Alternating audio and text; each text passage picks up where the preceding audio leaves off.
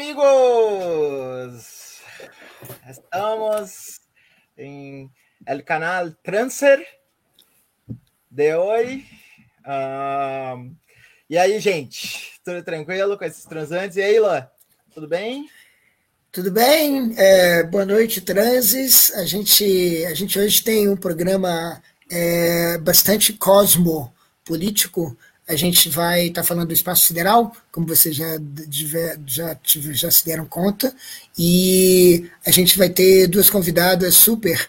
É, uma convidada que praticamente vem de Marte, é, é, ela é, é martóloga é, de, de México, e depois é a Marcela Tchau, e temos também e, e, vamos ter convidada também a Fabiane Borges, é, inventora, é, criadora das comunas intergalácticas e outras uh, e pesquisadora do espaço sideral há, há muito tempo, que vai contar para a gente é, essa experiência dela para a gente conversar sobre cosmopolíticas, cosmopoéticas. E a gente tem também um, um, um âncora convidado muito especial, que é o Guigo, que está entrando também. É, então, hoje é uma noite cósmica, de toda maneira. E começamos não em la Tierra, pero em Marte. Antes de tu. Então, hoje é uma noite cósmica, de toda maneira. Tá com o microfone aí vazando. É, antes de tu começar o papo com as, com as convidadas, é, queria fazer uma pergunta sobre viagens interplanetárias que é para vocês, que é o seguinte: Sanha, Cadela Laika ou Elon Musk? Sonra, ¿no? Mejor. Ilan? Um, la, la, la, la cadelita, claro, laica, laica, laica. Bueno, a mí me gusta Sunha, afrofuturismo, todo esto, pero también tengo ahí mis discusiones con Elon Musk y con todo que Laika representó. Entonces, bueno, los tres es Sunha primero. Todo. Sí. Diego? Ô, Moisés, eu estou por fora mesmo, eu estou mais por espaço aí, a questão do espaço. Beleza. Não sei. É, é saber mesmo. Vou, vou descobrindo aí aos poucos com vocês. Tá bom, beleza. Então, o, o introduz aí para nós o, o, papo. Bom, é, eu, eu vou assim só introduzir nossas palestrantes, não, nossas convidadas. É, y que estamos discutiendo una cuestión que parece, parece que es muy distante, pero está muy cerca. Eh, basta hablar, y ahora estaba hablando Moisés de, de Musk, que tiene este proyecto de, de llevar la gente a, para afuera y SpaceX y todo esto. Y entonces ya está mucho más cerca de, de lo que imaginamos la, las alternativas del espacio sideral. Pero, como decía, comenzamos con, con Marte y con Martela, eh, no, Marcela, que va, va a presentarse eh, y después, después, después eh, llamamos a, a, Fabiani. Bueno, pues muchísimas gracias por la invitación, Moisés, Ilan, y pues gracias, Fabián, por también invitarme a todo esto. Em, bueno, hola, yo no te conozco, pero mucho gusto. Y pues eh, mi nombre es Marcela Chao, yo tengo un proyecto que se llama marsarchive.org, perdón, está de este lado, y es un archivo colaborativo en torno al planeta Marte, eh, justo como lo decían, perdón que no hablo portugués, lo siento, México, pero justo como lo decían, eh, cuando empecé el archivo coincidió con el año en el que Elon Musk vino a Guadalajara a presentar su plan para irnos a Marte por 200 mil dólares, sin que haya nada en Marte, pero bueno, ya, hay un precio en el boleto, ¿no? Y em, pues nada, eh, lo que hemos hecho ha sido a partir de Facebook un grupo en donde la gente colabora poniendo información de todo tipo que tenga que ver con Marte. O sea, no importa si es así como Marte, los nuevos zapatos, o Marte eh, tiene agua, o Marte no tiene agua, o bueno, en fin, si hay vida o no hay vida. Y haciendo este grupo es como nos hemos dado cuenta como pues cómo va evolucionando el concepto de planeta en, la mente de, la gente. Y, pues bueno, creo que esto está muy ligado con esta idea de cómo podemos conceptualizar un planeta y cómo conceptualizamos nuestro planeta. Pues muchas gracias por la invitación.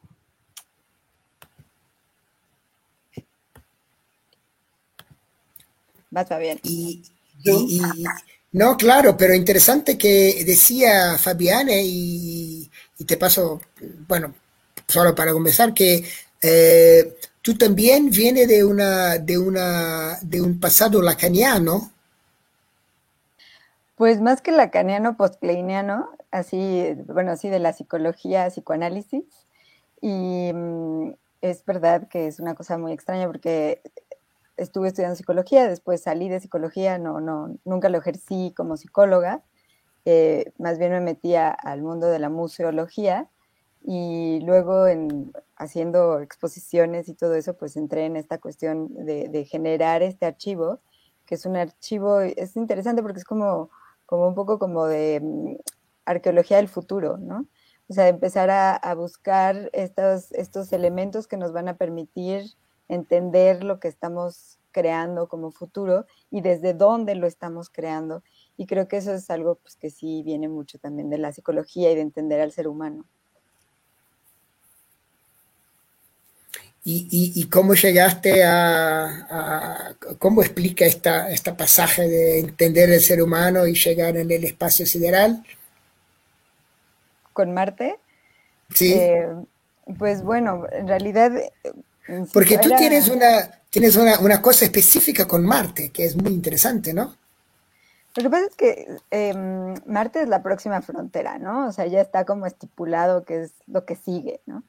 Y, creo que em, es un lugar lo, suficientemente lejano para poder proyectar, pero no tan cercano como para poder entonces replicar, ¿no? O sea, está esta idea de de todavía generar esta especulación en torno al planeta. O sea, no, hay, no ha habido un ser humano que haya pisado el planeta, ¿no? Entonces todavía esa especulación permite pues como un clima, digamos, ¿no? Un microclima que genera una especie de ebullición de ideas, que es la que a mí me interesa explorar en estos momentos, ¿no? Cómo llegué ahí fue una casualidad, o sea, no es como que yo siempre fui marciana, sino que de pronto llegó a mí el llamado de Marte, pero, pero la verdad es que disfruto muchísimo eso y, sobre todo eh, me ha permitido entender esta parte proyectiva que desde la psicología se ve mucho, en donde puedes a partir de, del, pensar en, el otro, en otro planeta, en otro mundo, generar, eh, pues sacar sobre todo como los miedos, las, los vómitos cósmicos que nos constituyen en lo que somos ahorita eh, en este momento. Sobre todo en esta coyuntura de crisis climática, eh, de colonización, este caos que estamos viviendo en estos momentos en este planeta. Sí, me parece que ya cuando quieran intervenir, y Fabián en particular, que también es nuestra, nuestra referencia en espacio sideral y, cosas de, la psique, pero te referías en, un programa que recomiendo a todos, que a todos que estaba eh, de, Marte, se llama Martes en Marte, ¿no? Eh, te referías al, a, cuando hablaban de, de mudanzas climáticas, de de que de la idea misma de un proyecto espacial que es también de, de, transformar no solo la Tierra, pero el resto del, del, cosmos también en basura. Entonces te refería a, que, que, este conflicto es un conflicto que no es un conflicto solo de la Tierra, pero es un conflicto de, de todo, de todo el cosmos. Bueno, o sea, creo que el problema es más bien como la idiosincrasia humana, ¿no? O sea, al final creo que no es, estamos referidos a este planeta y estamos diseñados para este planeta, no estamos diseñados para ningún otro planeta. Y justo la idea de irse a otro planeta tipo Marte genera, o bueno, más bien requiere de que se haga una serie de mm, adaptaciones pues, por lo menos a nosotros, para poder estar en ese planeta, ¿no? Entonces, son adaptaciones que podrían ser como de diseño para que podamos resistir el planeta, que eso es lo que se está haciendo, digamos, a corto plazo, pensando que en el 2030 es la fecha que plantea la NASA que llegarían las primeras misiones tripuladas a Marte, aunque Elon Musk diga que 2026 o no, o sea, o sea, aparte es una fecha que agarra de Wright Bradbury, que bueno, esa es una de las cosas que, tiene Musk, ¿no? Que agarra mucho de ciencia ficción para, para ponerlo ahí. También soy una loca de la ciencia ficción. Pero em, la cuestión es que, eh, eh, y luego está esta otra idea que viene del transhumanismo, como esta idea de vamos a cambiarnos a nosotros, ¿no? O sea, si, si es tan difícil adaptarse al planeta y va a requerir tanto, pues entonces transformémonos para poder adaptarnos al planeta y la otra, que ya es como todavía más allá, es transformemos el planeta para que se adapte a nosotros. Que eso no es fácil, ¿no? Eh, por más que Musk diga así, ah, echamos una bomba nuclear y ya está, calentamos los polos.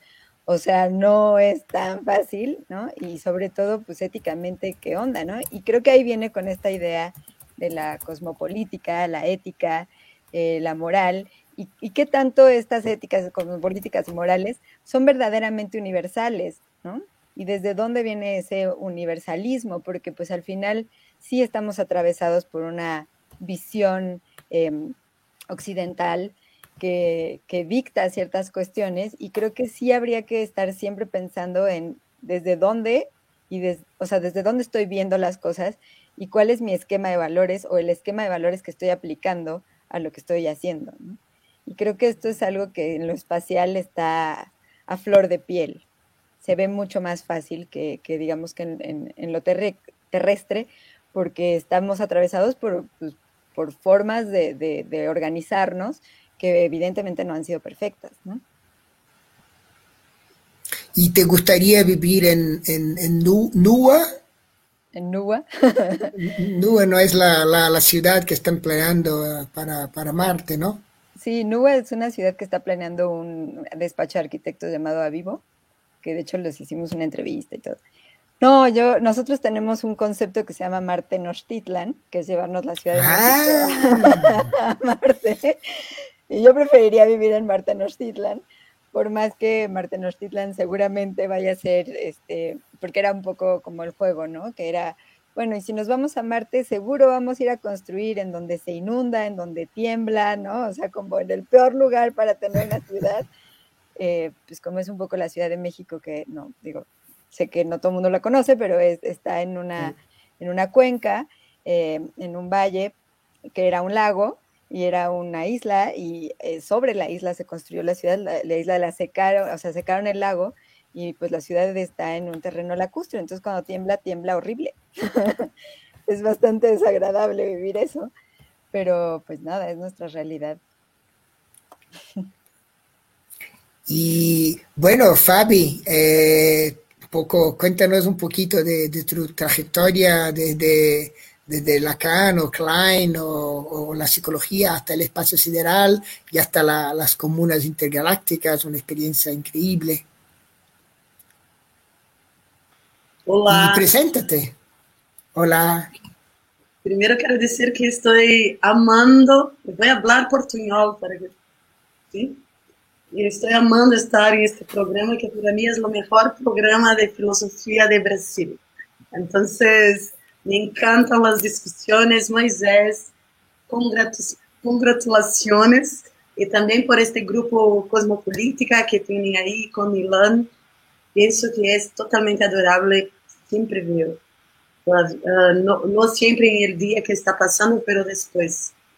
Y bueno, uh, yo, yo eh, soy, soy psicóloga, hice psicanálisis lacaniana, después fui un poco para el lado de esquizoanálisis, de, de Deleuze Guattari, fui ser em mestrado e doutorado acá em São Paulo.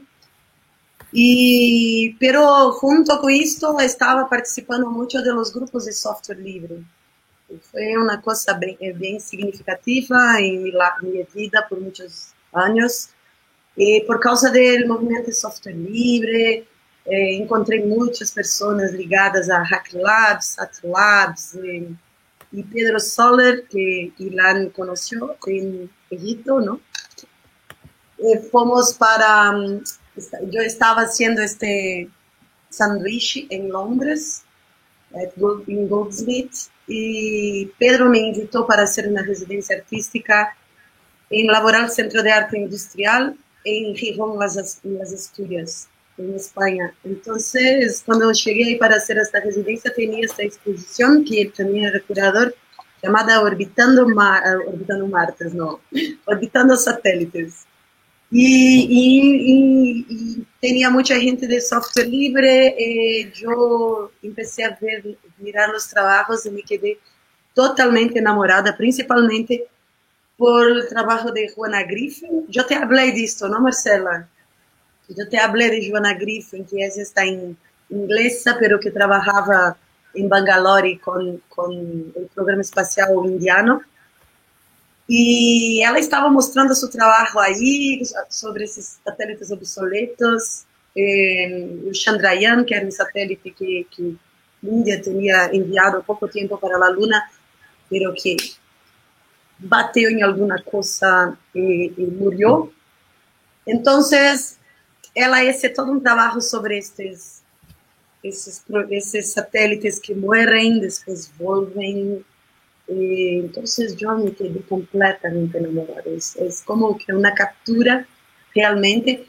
Eu não conseguia crer como ela conseguia uh, fazer uh, uma coisa que aparentemente era, é uma tecnologia fria em algo tão mítico, tão poético e junto com tanta gente em Índia, não? Porque seu trabalho também é muito populoso e depois que volvi a Londres, eu não conseguia mais pensar em, em lo que estava escrevendo, escrevendo antes.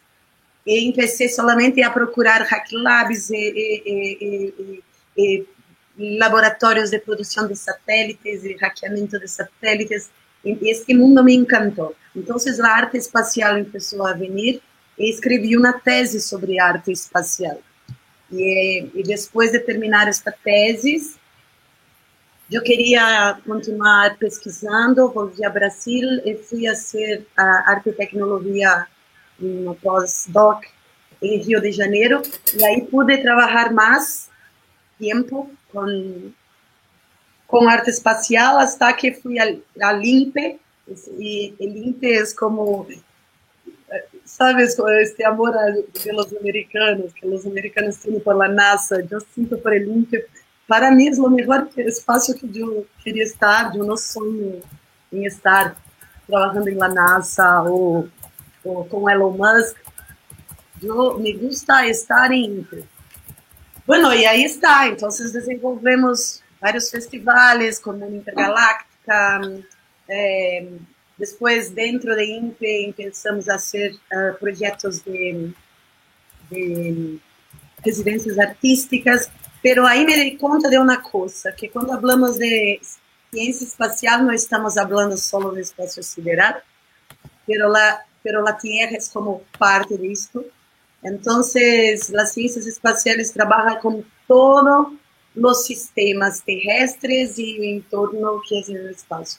Então, é todo, todas as coisas de biologia, de geoquímica, de relações uh, oceano-atmosfera, uh, de satélites voltados para la, la, las florestas, para os rios, para, para medição de temperatura. Então, vem o espaço como estes projetos de, de ocupação que, surgem, ¿no? Depois da corrida espacial primeira, la de los anos 50, que surge então como que uma nova corrida, carreira, que se chama New Space, eh, e o New Space está conduzido como um projeto de colonização, pero principalmente pautado em la mineração.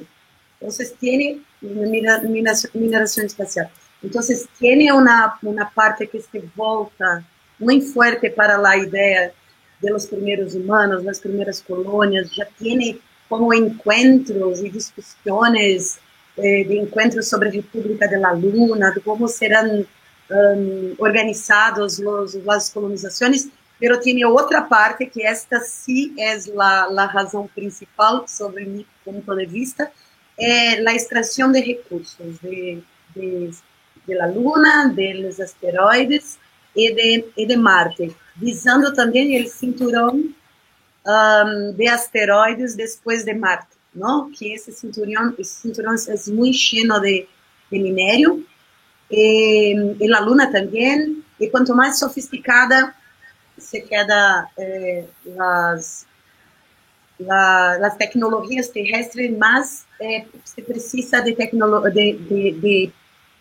materiales um, que, que tienen en el espacio, a veces los asteroides tienen, tienen eh, minérios mucho más antiguos que la Tierra y que nos cuentan de la historia y que, bueno, entonces esto que, que es, es mi motivación de estar desde el terrestre hasta el espacio, a pesar de no conocer mucho Marte uh, todavía, pero, pero pienso que, que, China también está fuerte, tiene, bueno, so, solo para parar, pero solo, solo una pequeña introducción, ¿no? pero solo para decir que yo estaba viendo para este programa hoy el, el vídeo nuevo, eh, no sé si vosotros vieron, que es Space Titans, Space Titans, que es sobre, eh, que es sobre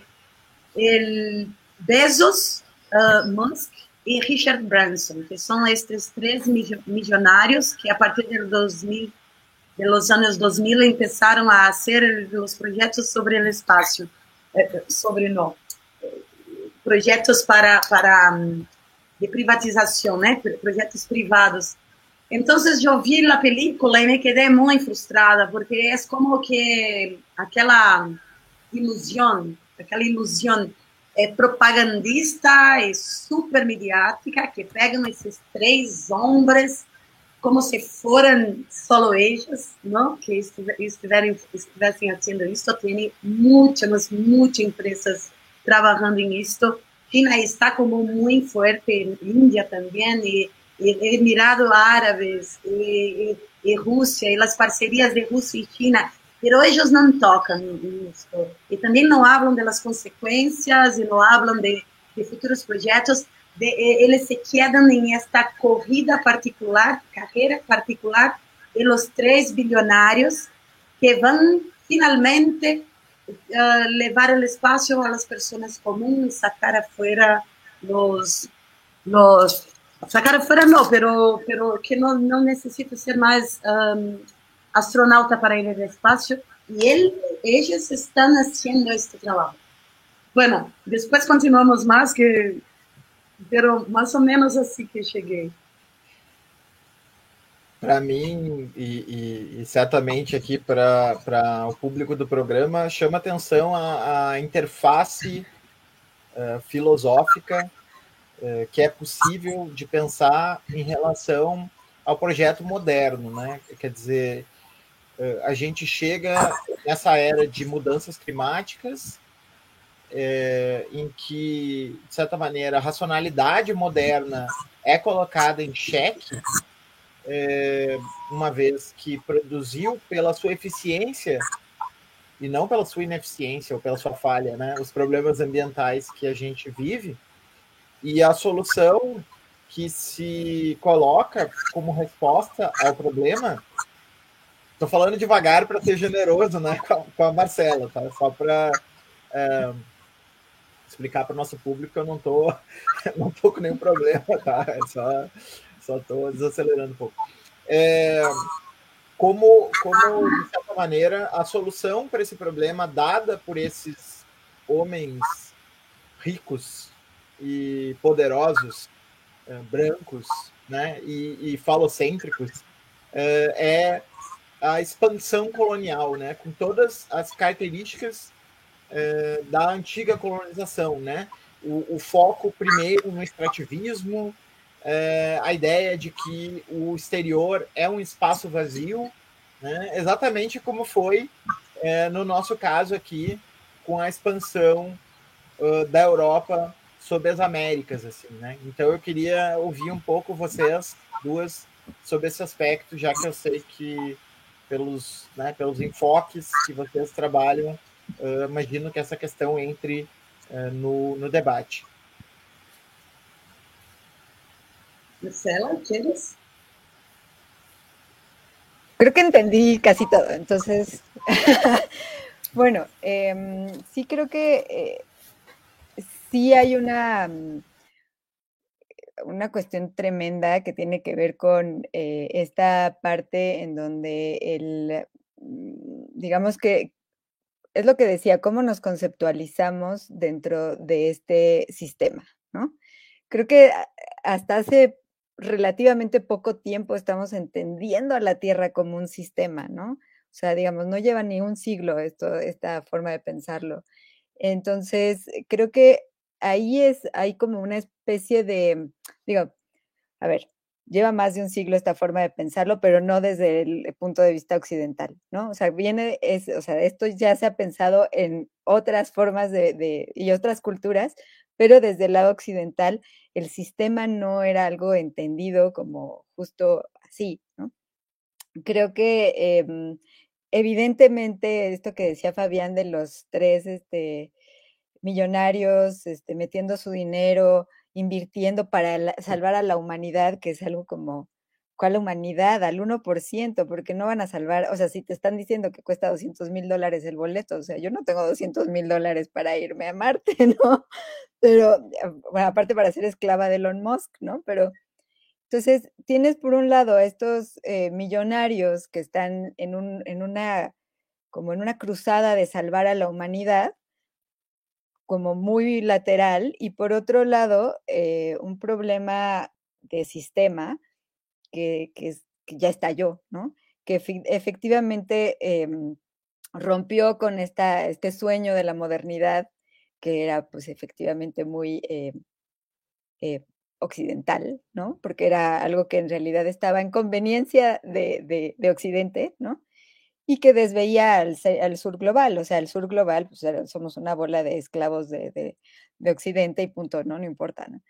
Y de pronto eh, entran en esta, en esta sensación de que chin, pues iban a tener que trabajar con, con todos juntos porque todo repercute en todos lados, que eso es un poco lo que ahora estamos viendo con la COP21, bueno, en fin, con, llevamos un rato en esto, ¿no? O sea, diciendo, chavos, todo esto está conectado y si no hacemos algo, o sea, esto va a estar todavía peor. Y creo que ahí eh, lo que estaría interesante, digo, ya me estoy dando un salto cuántico, pero es, es repensar el, el, pensamiento, o sea, cómo tenemos la noción de nación, ¿no? O sea, y, y sobre todo lo que les decía como en esta cuestión de organizarse, o sea, cómo se organizan las comunidades, cómo se organizan eh, las cuestiones y cómo, pues ya la cuestión de nación hace que sea súper complicado pensar en una cuestión global, porque precisamente lo que estamos viviendo ahorita en esta cuestión climática, pues es una injusticia tremenda, ¿no?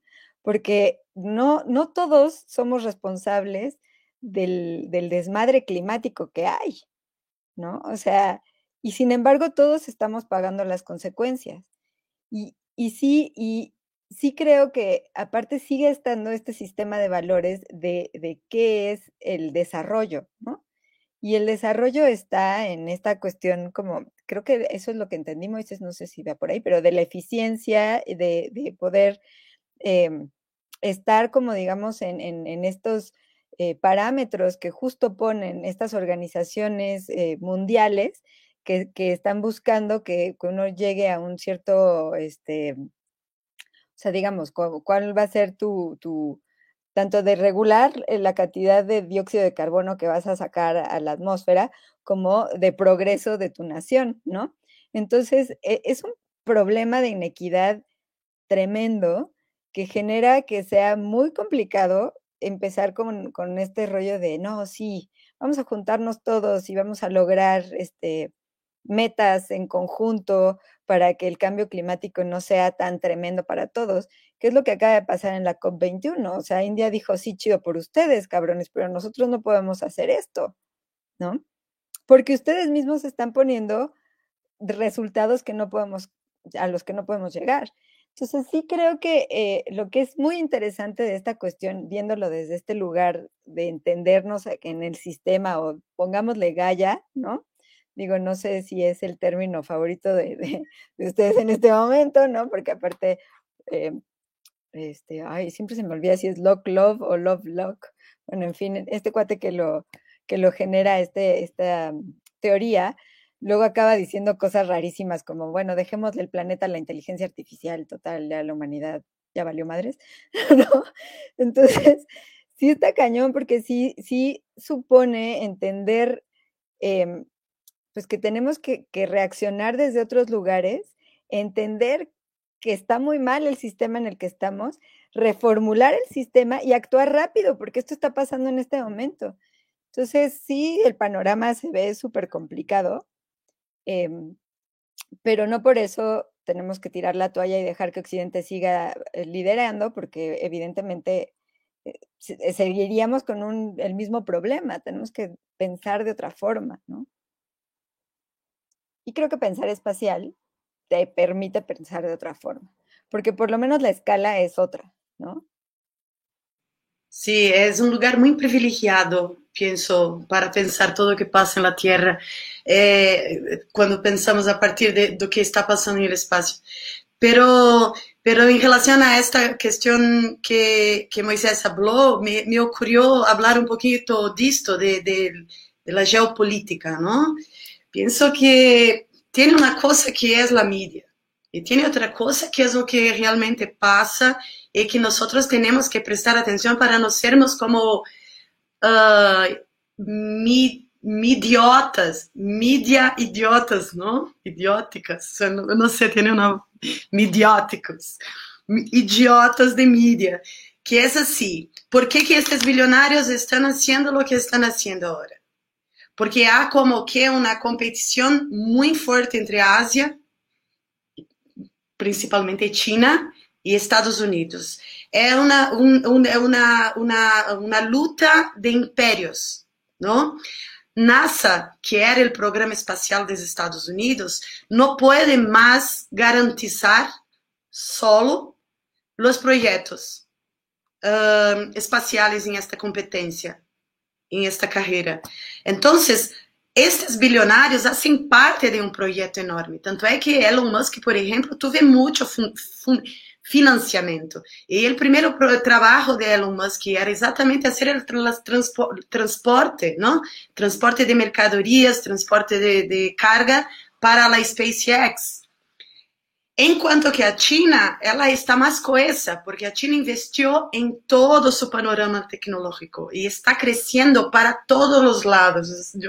A mim me gusta pensar China sempre como satélites, assim, não? con visiones para abajo, para cima y también para los lados. Como uh, están haciendo proyectos increíbles de, de, en el océano, proyectos increíbles en la órbita terrestre y también para la Luna, para la Tierra, pero también para las florestas y, y, y para el comercio. Nosotros hablamos eh, sobre este proyecto en, en, en, el encuentro con Marcela, de este proyecto de China sobre lo, la la rota de la seda espacial que pega os pontos de Lagrange. É muito sofisticado o projeto de China para o espaço. Está muito lejos deste projetinho. Nós somos três bilionários que vamos fazer. Isto é entretenimento. E nós sabemos que Estados Unidos é muito bueno nisto. Se vocês querem ver uma, uma aula de como se fazer propaganda mala americana, vem a película que eu estou dizendo, que é Space Titans. E eles, eles compram a briga com a China. eles dizem, eh, nós vamos chegar antes de China ao espaço, porque são herdeiros desta, desta um, produção. Pero também penso que assim, temos que ter esta visão geopolítica, que são sim milhares de institutos trabajando en esto ahora mismo. Y no es solo para salvar la Tierra con esta idea de vamos a hacer el antropoceno espacial y dejar la Tierra uh, más quieta, pero también tiene, ¿no? Se, se, se, las industrias forem para las órbitas de Lua ou Marte, se as empresas forem trabalhar em el espaço eh, ou translunar, sale de acá de la Tierra, pero isto é um pensamento um pouco mais uh, lejos, não, não tão, tão para agora. Para agora ainda é uma sensação, principalmente em Estados Unidos, é muito sensacionalista exatamente porque têm que arrecadar fundos e ter investimentos em suas bolsas de valores. Não sei como se diz bolsa de valor em espanhol. Beca de. como é? Como A é? Boque. Hã? Pues no sé, pero te entendí. A Boque. Bolsa de valores? Sim. Dinero, dinero. Sí. E também para cripto, criptomoeda, moneda, de via um, eh, mineração via satélite. Então, essa é a geopolítica da coisa. E, e, e, temos que pensar qual é o papel dos países. Por exemplo, vou dar um exemplo. Esta ideia de, de nanosatélites, de pequenos satélites que têm a mesma função dos grandes satélites, é algo que revoluciona a indústria dos países de, primeiro, de terceiro mundo. ¿no?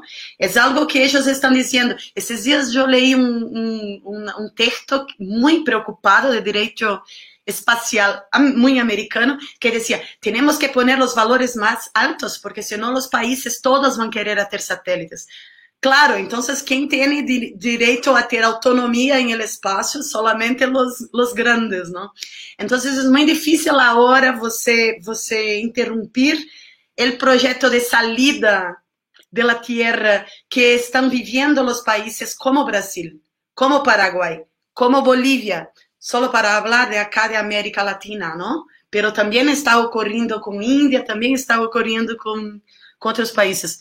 No sé, pienso que es por ahí, Moisés. Entonces, pienso que este, este tipo de, de indagación es muy importante, pero el dinero, este tipo de, de, de decir, ah, lo, la racionalidad, uh, la falencia racional, sua eficiência está produzindo o antropoceno terrestre e também quer produzir o antropoceno extraterrestre. É uma crítica boa, interessante, hace parte, nossa, nossa parte em isto todo é realmente trazer esses questionamentos, pero a indústria da guerra ou a indústria do consumo é muito mais, muito mais perversa do que a indústria espacial. Eu estava vendo uma matéria que é cerca de 3% la plata que se investe em dinheiro, Elon Musk diz que é 1% do que ele tem, não? É 1% do que investe em espaço. E, e, eu estava vendo esses dados e é como 3% da indústria anual, a indústria anual espacial de, de, por ano, é 3% do que a indústria da guerra, por exemplo. Então, mediaticamente é mais chamativa e tem todo um projeto de, investimento, de investimento. Tiene otra palabra para investimento. Bueno, y tiene, eh, eh, por otro lado, tiene todas las otras industrias que son mucho más caras y que nadie discute como el, el antropoceno, ¿no? No sé si... si Sí, sí, sí, sí. Uh, lo, estou de acordo, pero Uh, a mim, o que parece e, e, e, e, se, se conecta muito com, com o que hablaste, Marcela, também, é que há uma lógica uh, antropocêntrica uh, uh, em, la representação mainstream de, de, de la ao espaço. Eh, eh, por eso lo quiero uh, que, que, el espacio es pensado como una expansión del de gran uh, arqui de, de, de, todos los objetos que, que servirán para uh, aprimorar la, vida terrestre ou, ou humana. e, e, e não, por exemplo, uma curiosidade uh, acerca do espaço, uh, como por exemplo que que pessoas podemos uh, encontrar em espaço, que tipo de outras formas de vida são possíveis em outros ambientes, etc. quero dizer que, que a mim me parece que, que há uma lógica muito extrativista e não tanto uma lógica de curiosidade, de exploração, de viagem. Uh, não uma lógica Star Trek, mas uma lógica uh, de, de, de, de, consumo destes, destes recursos. Sí, creo que, bueno, o sea, también hay una evolución en el pensamiento, ¿no? Este, sobre todo, por ejemplo, en, en, lo que hemos estado investigando con Mars Archive, pues la forma en la que se va conceptualizando el espacio, eh, pues imagínate, o sea, Marte era un dios, ¿no? Y no solo para los romanos y, y, bueno, los griegos, sino también para los indios y también para los, este, bueno, los, los mexicas también veían a, Digo, no era tan importante, era más Venus, pero Marte también estaba ahí, como en esa concepción de dioses, ¿no? O sea, creo que hay un cambio de pensamiento en esto, hay toda una evolución y en un momento de esta evolución que también tiene que ver con estas cuestiones de exploración espacial que hace la NASA y todo, eh, hay una búsqueda real de, de, saber si hay vida, de, de, de expandir, expandir expandir nuestros, nuestro pensamiento y nuestro, sobre todo nuestro conocimiento con una cuestión que se llama la planetología comparada, que amo ese término, me parece hermoso, que es como, por, o sea, porque aparte es muy curioso que, que en un sistema solar como este, pues tengas un, un planeta tan similar, o sea, Marte y la Tierra se parecen muchísimo. Eh, también, o sea, por ejemplo, el día dura 24 horas con 37 y cachito minutos. O sea, es muy similar y tiene, un, tiene también estaciones. Eh, su órbita es más grande, ¿no? Entonces dura un año en Marte, son dos años en la Tierra, más o menos. Pero digamos que es un planeta rocoso. O sea, sobre todo si lo comparas con Venus o Saturno o Júpiter, que nada que ver, ¿no? ¿Y, cómo se dio eso? O sea, la, creo que lo, que te lleva a tener este pensamiento planetario es como eh, eh, esta, esta, mm, como no sé cómo llamarle, vacío cósmico de pensar, oye, pero ¿qué más hay, no? Y, y cómo se dio esto, y quizás esto es en un espacio-tiempo, pero al rato entonces ya cuando el Sol se vuelva otra cosa, entonces otros planetas tendrán y albergarán otro tipo de vida y hasta dónde podemos considerar la vida y qué es vida, ¿no?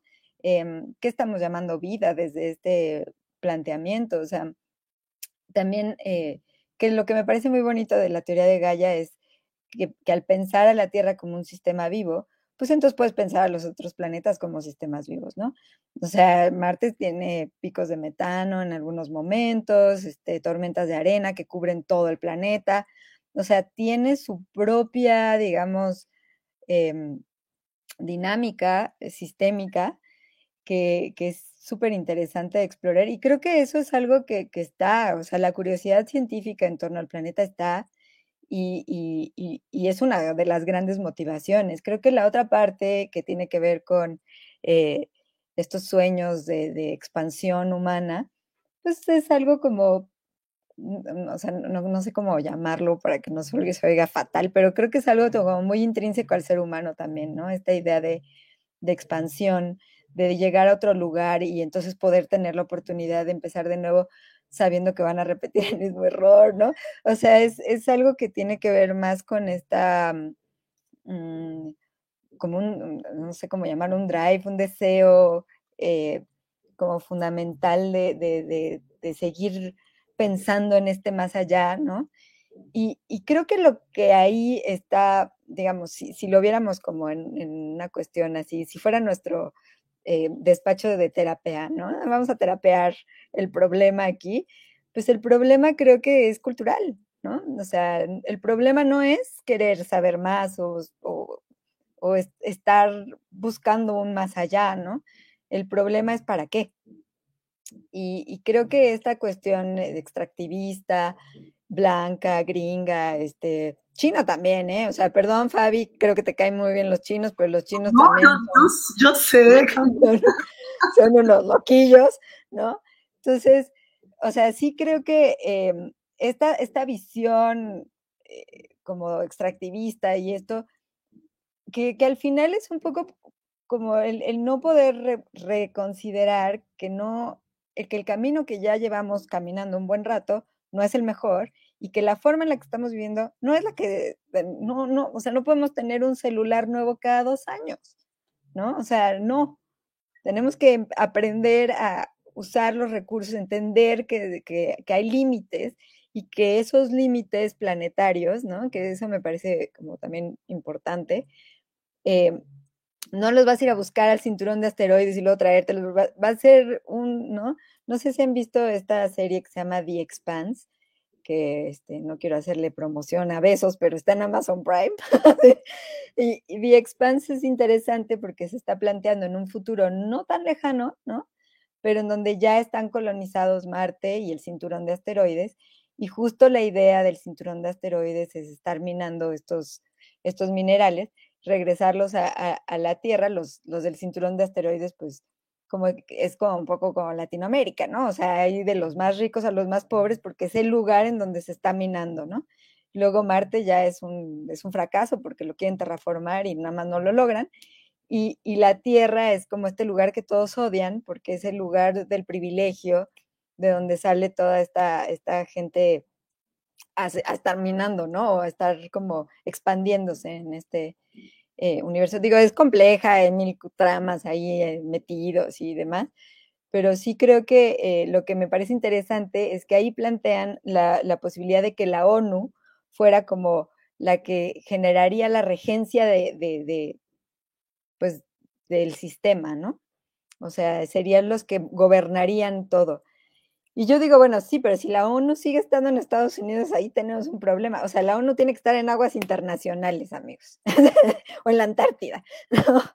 O sea, en un lugar que no, que no les genere, ay, no, bueno, pero pues no voy a poder entrar a mi oficina porque estoy en solo americano, ¿no? O sea, que también es, tiene que ver con la historia, tiene que ver con dónde estamos parados y, y, cómo podemos, o sea, creo que lo, lo que está complicado en este momento, o sea, hacia el futuro y hacia cómo estamos formulando las cosas es entender desde dónde están estos puntos de quiebre y, mi teoría es que están en la cultura, ¿no? En cómo hemos visto la cultura y qué es lo y dónde está el sistema de valores.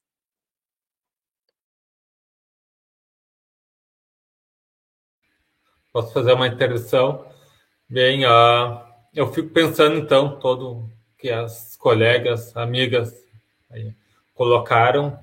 E uh, pensando nos satélites, então, uh, aí na nossa questão uh, física, né, da dela impossibilidade física de transportar-nos, transportarmos fisicamente para outro planeta, por assim dizer, a, a, o corpo humano é, é impossível uh, estar fisicamente o, o hoje, hoje uh, quem sabe em futuro uh, é possível, mas uh, se a construção de satélites uh, cada vez mais longa, mais longe, uh, seria a forma de uh, nós uh, nos termos transportarmos uh, uh, sideralmente, né? pois hoje nós estamos em rede da internet uh, e essa seria a forma de nós chegarmos, então, intergalaticamente, e essa seria a única forma possível atual e uh, o que, que uh, as colegas pensam sobre uh, essa questão? Tu estás dizendo de ir como dados, como datos informacionales, no como cuerpos. Isso, isso. Pois uh, seremos dados, hoje já somos dados informacionais, uh, então nossa presença, nossos avatares, assim, uh, é o, nossos dados. então, pensando também na questão ambiental, as fotos fotógrafas de hoje serão a nossa memória futura. Os, os, os dados uh, hoje na, disponível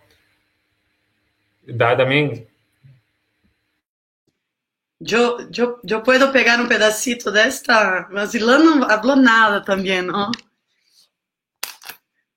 Bueno, Luke, pienso así, que tiene como que un, un humanismo muy fuerte también en, en, estos proyectos, ¿no? Y esta discusión sobre irmos en cuerpo o irmos um, robóticamente para el espacio fue una discusión que, que, que, que, tuve mucho tiempo durante la carrera, carrera espacial. Entonces tiene una idea de que el humano indo para el espacio es, es la única cosa que hace sentido para que no sea trasplantado. Pero esto es un pensamiento de ahora. Un pensamiento transhumanista más apurado, pienso que ya se, ya se divide. Otro día yo, yo vi a alguien aquí no, en el programa diciendo, este transhumanismo vulgar, ¿cuál? ¿Los dos billonarios o los dos filósofos de, de CAPES? Porque pienso que ele chamou de, de, de transhumanismo vulgar los que tienen más plata para hacer pesquisas, ¿no? Entonces yo estoy así, hablando de este, del transhumanismo vulgar. Eh, lo, lo trans, transhumanismo vulgar pienso que tiene como todo un estudio de cómo empoderar estos cuerpos, ¿no? Por esto que me gusta tanto lo dueña, pero no quiero hablar de él, si no hablo siempre de las mismas cosas, pero cuando él hace la comparación entre los cuerpos transhumanistas y, y los cuerpos de, de, de, la Cristianópolis, ¿no? Eh, que son estos, estos cuerpos súper um, optimizados y que son, y que son uh, cuerpos que no necesitan de las mismas cosas que los humanos, que no son tan terrestres, que no cagan toda hora, que comen muy poco, que tienen todas esta, estas virtudes de, de ser el fantasma, pero mantiene el cuerpo humano. Y pienso que este es el proyecto transhumanista para el cuerpo humano. Pero este eh, Gigo que tienes en mente, uh, pienso que son, que son teorías ¿no? especulativas y, y, y, yo no conozco tanto, pero ya oí hablar de esta panspermia de datos de, de tierra para el espacio. Pero tal vez vosotros saben más de esto. ¿Puedo hablar? ¿Sí? Eh, o sea, lo que decías de, de, si, de si ya está, o sea, de llevar como representantes robóticos, pues eso es lo que ya está en Marte. O sea, ya hay representantes robóticos humanos en Marte, ¿no? Que al final son estos robots, los rovers que están ahí. Y la otra es, no sé si han leído estos libros de Cixin Liu, que se llama El fin de la muerte, el bosque oscuro y em, primero no me acuerdo, el problema de los tres cuerpos, que son una joya. Y justo en uno de ellos, digo, no voy a spoilear porque, digo, es imposible spoilear, hay tantas cosas que pasan en esos libros que, pero en, algún momento mandan un cerebro, ¿no? Así como va el cerebro, así como en, en pues así, a, como pues, como en un, justo en un satélite, bueno, en una sonda más bien, a, a, buscar a esta, como un contacto con extraterrestres, pues. Y, y, creo que un poco esto de mandar un cerebro, de mandar algo, pues fue lo de la Voyager, que lo hablamos un poquito eh, en el martes de Marte eh, con Fabián, que pues es, es, pues es el, el, como un representante humano mandado así a, a los aliens que luego ha estado muy criticado porque, ah, pues no, es muy blanco o lo que sea, ¿no? O, este, o porque estamos mandando nudes al espacio, ¿no? Pero Eh, y bueno, Xi Liu diría, ¿para qué les estamos diciendo dónde estamos, no? O sea, esto es un bosque oscuro, mejor nos quedamos calladitos y, ya, ¿no? Pero sí creo que esta cuestión de, de, mandar, o sea, como de, es como un miedo, lo que hablaba como esta, el angst, ¿no? Es como esta angustia cósmica de, nos, o sea, nos vamos a extinguir y nadie va a saber que existimos, entonces hay que hacer de todo para que sepan que existimos y, un poco eso está pasando como mucho en esta onda del New Space. Cada vez que mandan algo, mandan algo con un repositorio, o sea, con un archivo que tiene, por ejemplo, la fundación de Asimov o todo lo que es la humanidad en este, una especie de tecnología que quién sabe quién va a poder ver, ¿no?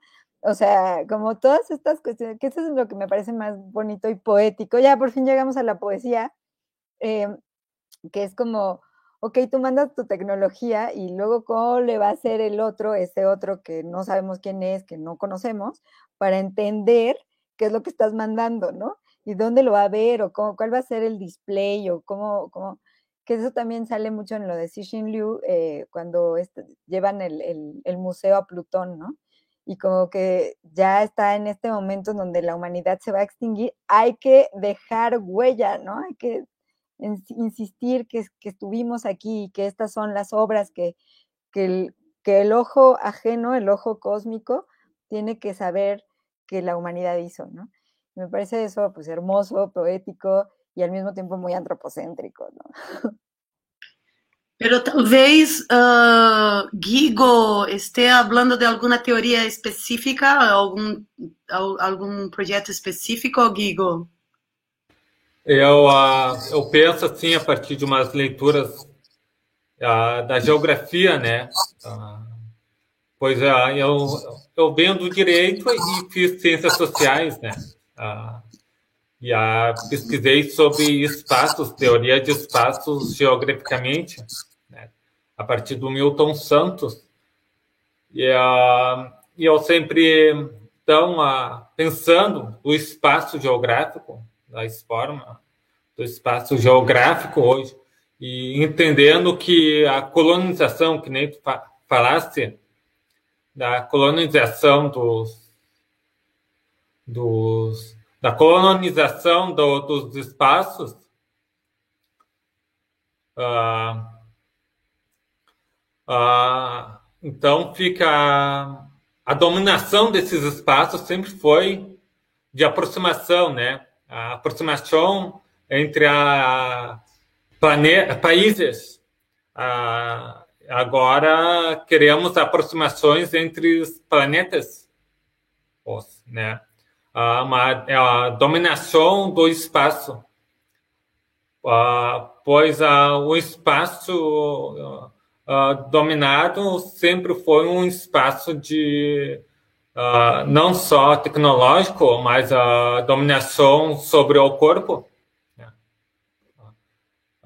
Compreender o espaço é, é dominar, é, é dominar. Né? Seria fazer dominação uh, dominação do corpo, do, dominação do conhecimento, uh, dominação, uh, por assim, por assim vai.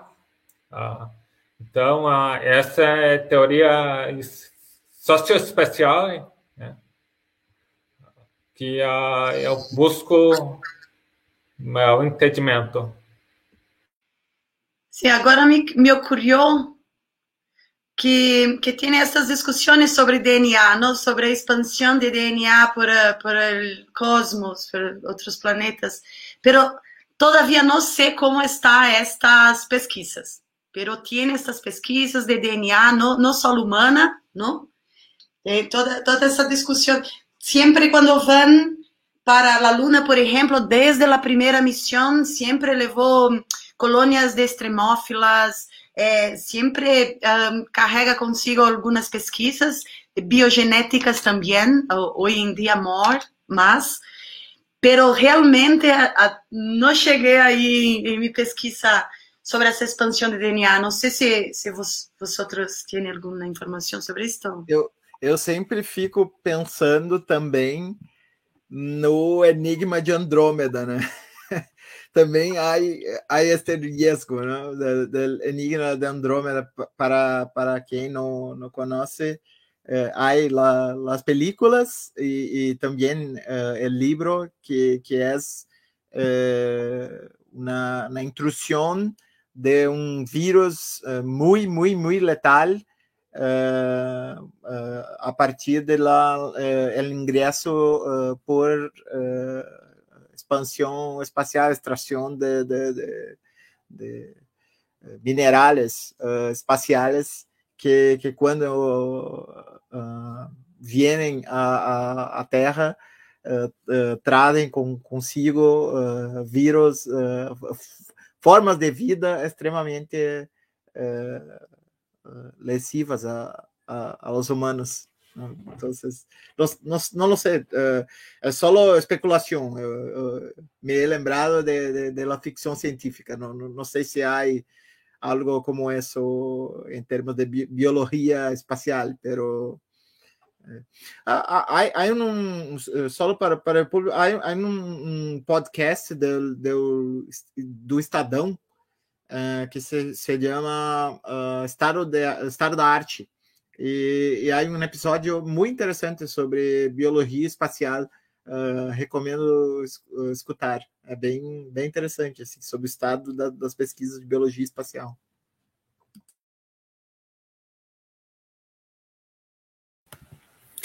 Me, eh, me gustaría eh, volver un poco a la, a, la, a, la, a la, cuestión que hacía Moisés al principio y que tiene que ver con el proyecto de, este, de bueno, recolonización y, y quizás para, quién sabe, llegar en, en, en Latinoamérica eh, a partir de esta imagen de, que Moisés hizo de, hizo de la colonización desde Europa en este continente. Eh, y, y, yo estaba pensando, si, si, si, si queremos pensar un ratito más con, con, con Fabián Ludueña, eh, la idea de, del, del, transhumanismo, del transhumanismo de la Singularity, eh, que es un proyecto que está asociado, me parece, a, a, al proyecto de expansión espacial, de alguna manera. Eh, es una especie de, de, cristianismo triunfante, quizás no más como religión, pero como teología política de toda manera. Entonces, ya tenemos ahí muchos aspectos interesantes para hacer una, un comienzo de, analogía para después poder pensar en las resistencias. O sea, tenemos el elemento cristiano de la colonización de las Américas, o sea, de la colonización de, la parte sur del continente, por lo menos, o sea, la persona también, o sea, eh, expansión del cristianismo, expansión de la fe, expansión de una cierta idea de salvación, de una de una vida posterior y la idea de que se puede gobernar las personas a través de la idea de una vida posterior, de una vida del más allá.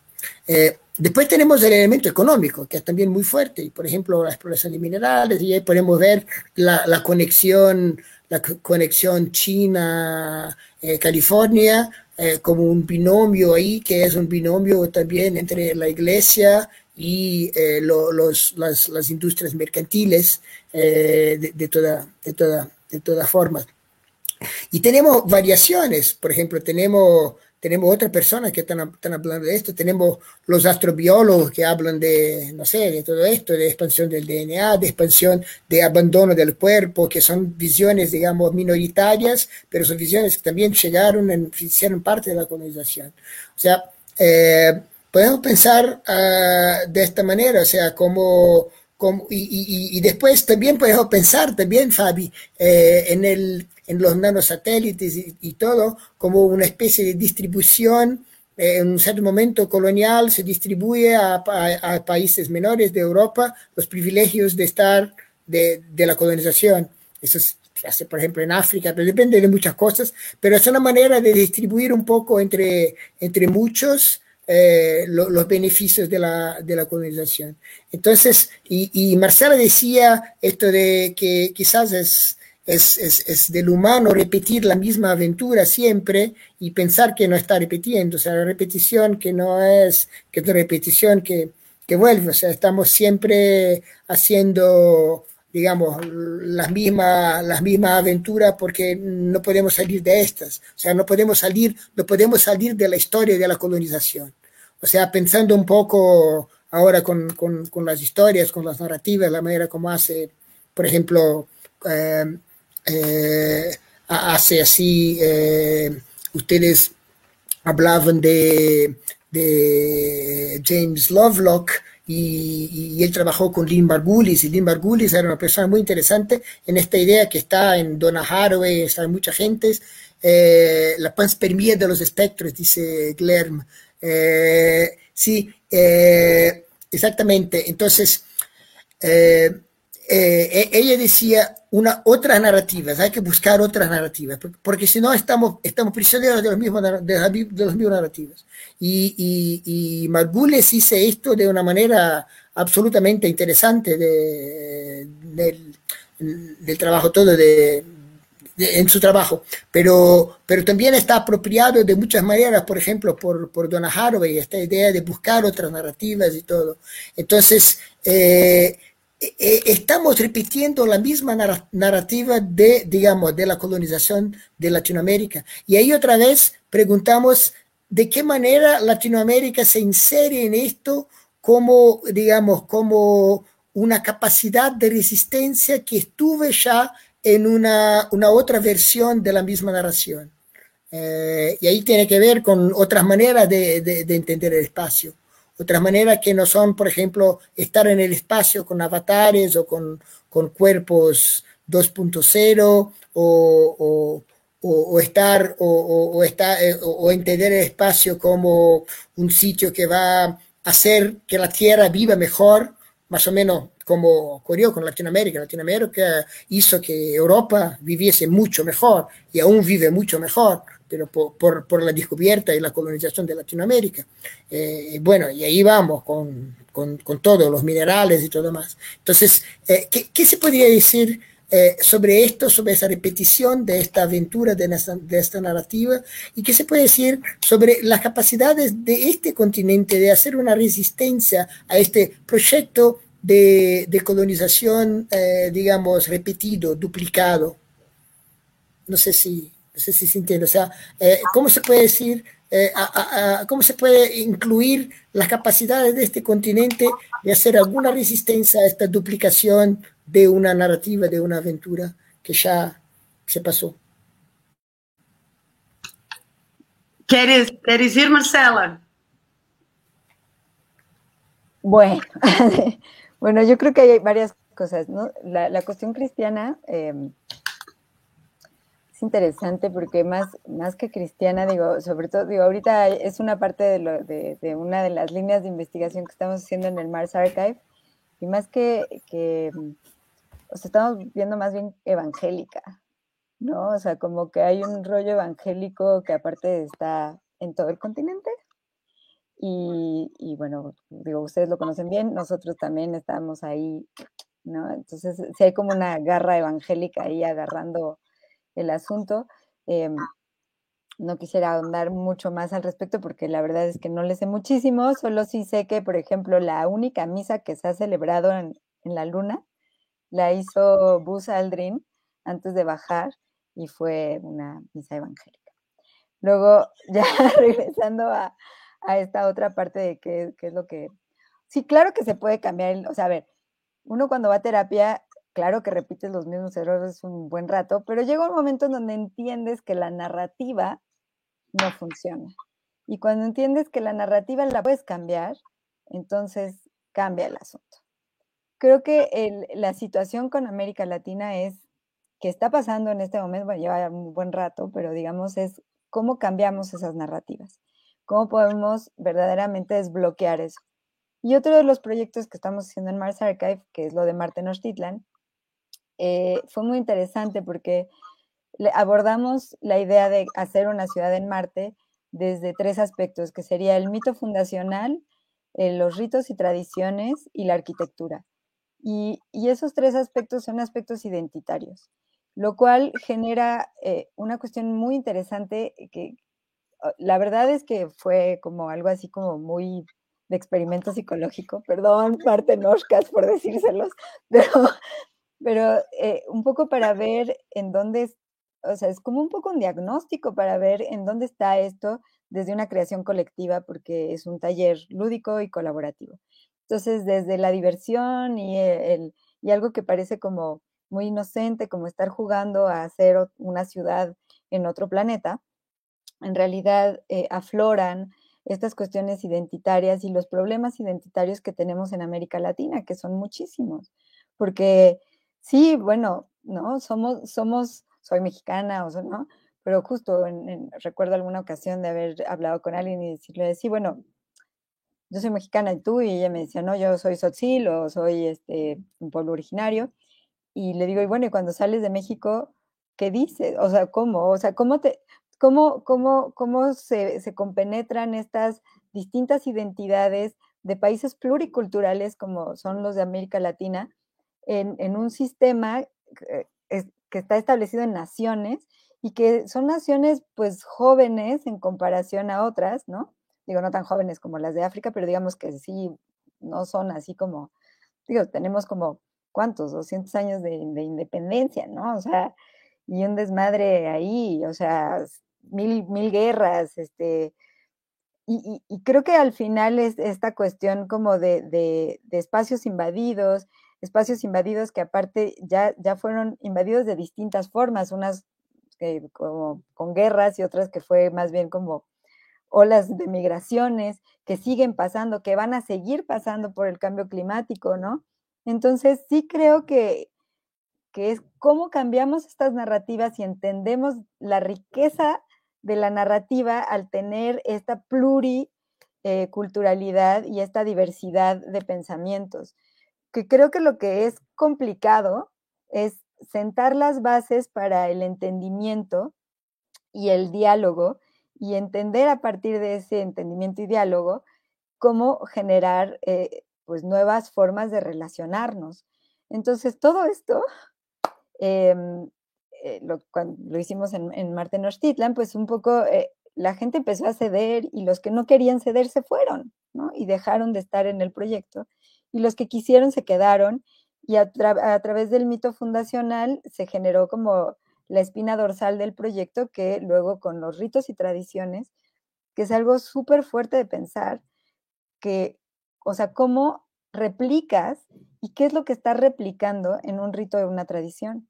¿no? O sea, eh, fue interesante porque cayó en 15 de septiembre, el 15 de septiembre es el día de la, ¿no? De México, digamos, es el día de, la patria. Eh, en un momento aparte en, México, en donde hay un problema enorme de feminicidios, ¿no? Entonces, con repensar la idea incluso del concepto de patria, ¿no? O sea, eh, entonces, bueno, es un momento como súper complejo en el que esta construcción de identidad pues se está reelaborando, ¿no? Y cómo eh, ya en, este, en esta teoría de colonial de Mignolo y bueno, en fin, Dussel, en fin, como en esta idea de cómo te piensas fuera de ese sistema colonial, sabiendo que eres resultado de eso y que es, uh, formas parte de, ese sistema, naciste en él, pero no tienes por qué replicarlo, lo puedes cambiar. ¿Y desde dónde lo cambias? ¿no? ¿Desde dónde generas otra narrativa? Y creo que eso es un poco eh, entrando otra vez en esta cuestión de la, poética y de cambiar estas visiones desde un lugar en donde la narrativa pueda ser más accesible, ser más porosa y ser más incluyente. Y creo que la riqueza de América Latina, y eso lo estaba pensando mucho después de la conversación que tuve con, Fabián, eh, de, lo que ella preguntaba de qué es lo que puede aportar América Latina a la carrera espacial, ¿no? Eh, pues creo que es no solo el trauma que venimos cargando, ¿no? Eh, sino esta, esta capacidad de poder verdaderamente, y creo que es, nuestra tarea en este momento, poder entender esta pluridiversidad y valorarla, sobre todo valorarla y valorar que, podamos tener visiones muy distintas del mundo y, y, y que esas visiones súper distintas del mundo son riqueza, no hay que aplanarlas en, una, en un pastizal, ¿no? Que es un poco lo que pasa en este momento. Sí, e, e, e, siguiendo este raciocínio, ¿no? Me, me, me, gusta pensar esta, ese resurgimiento en Rusia, por ejemplo. Vamos a pensar que yo soy una comunista terrible porque solo hablo en China y Rusia. Es porque me gusta ver lo que está pasando en, los, en todos los lados. Y en Rusia eh, eh tiene como que un fuerte mm, eh, resurgimiento de, de, las discusiones de los cosmistas, ¿no? Los cosmistas rusos. Y pienso que es muy interesante porque los cosmistas rusos, en principio, fueron como que abarcados por la revolución. Lenin tuvo algunos problemas con algunos de ellos, pero la mayoría de ellos eran bolcheviques y después apoyaron Lenin Pero depois com Stalin, eles eles foram como dizimados, não? Muitos foram para gulags, outros tiveram que sair, outros morreram de desgosto. Pero agora está volvendo com muita força as discussões de los cosmistas. E os cosmistas têm como que um um programa increíble para o espaço. Eh, eh, baseado en tres pilares más o menos, ¿no? Que es la inmortalidad, la resurrección y, la, y las viajes espaciales. Y ellos tienen un proyecto primordial sobre los, el transhumanismo, que pienso que no es nada vulgar en este caso, que es la idea de que estos cuerpos tienen que ser más fuertes para resistir al espacio. E, e também todas as suas discussões sobre, sobre, sobre a terraformação e, o antropo, antropomorfismo, não? da transformação do corpo. Então, quando, quando, quando a Rússia começa a volver e a Europa se queda tão interessada e também os Estados Unidos se queda interessada em, em, em arcotismo, penso que temos uma ideia aí de como se cambia possivelmente as narrativas porque son narrativas culturales, pero que están en las discusiones hoy en día, en los grandes encuentros de astronomía. Eh, astronómicos, no de astronomía, pero de astronómica, ¿no? Por ejemplo, ahora está teniendo en Dubai un encuentro que es de Astronautic, uh, International Astronautic Federation.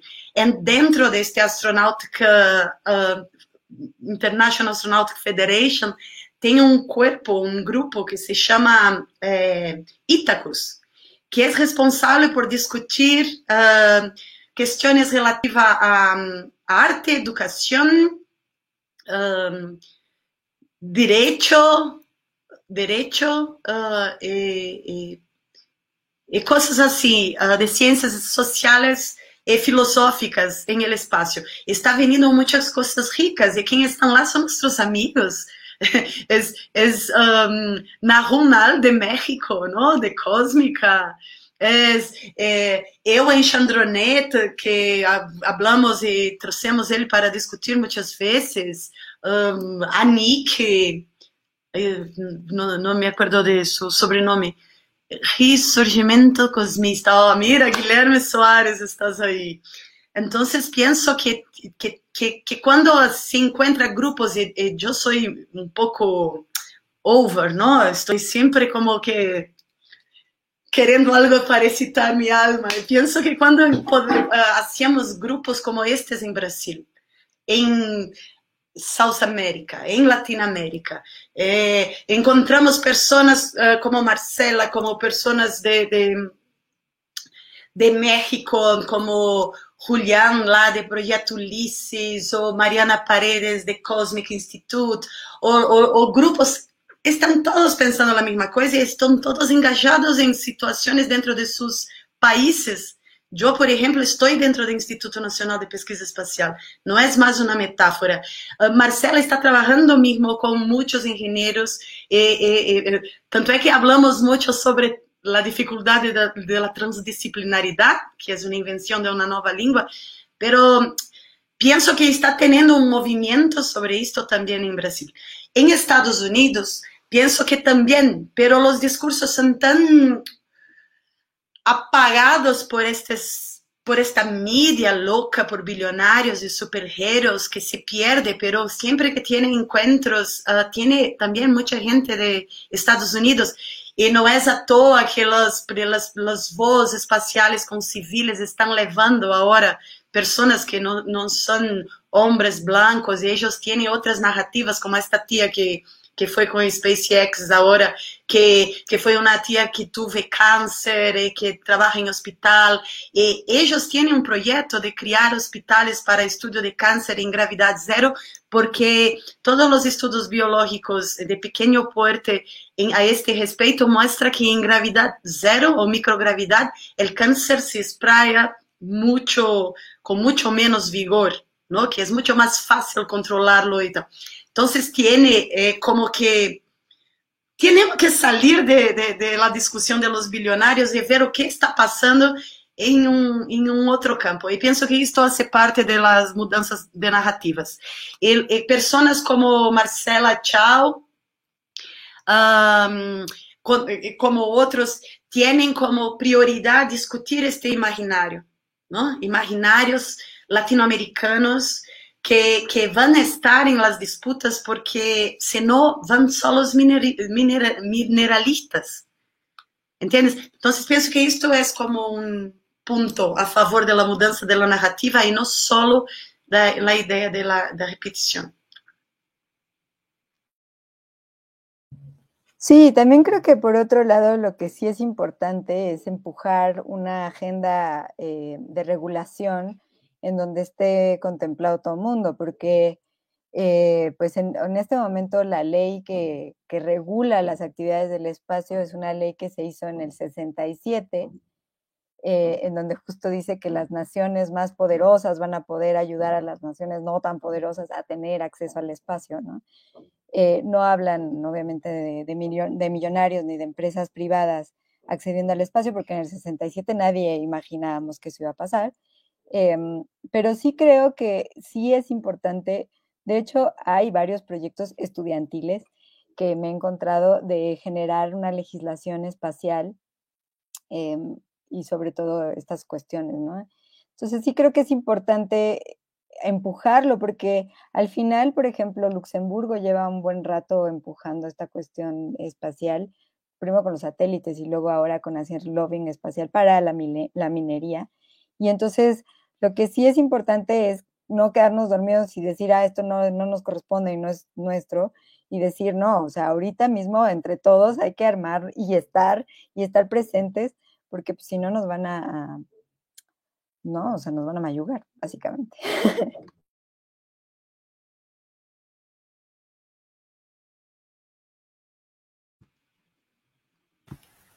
Sí, pero no hay, no hay el peligro de que de que la, el minoritario, o sea, las narrativas minoritarias sean simplemente minoritarias, o sea, el proyecto de, de,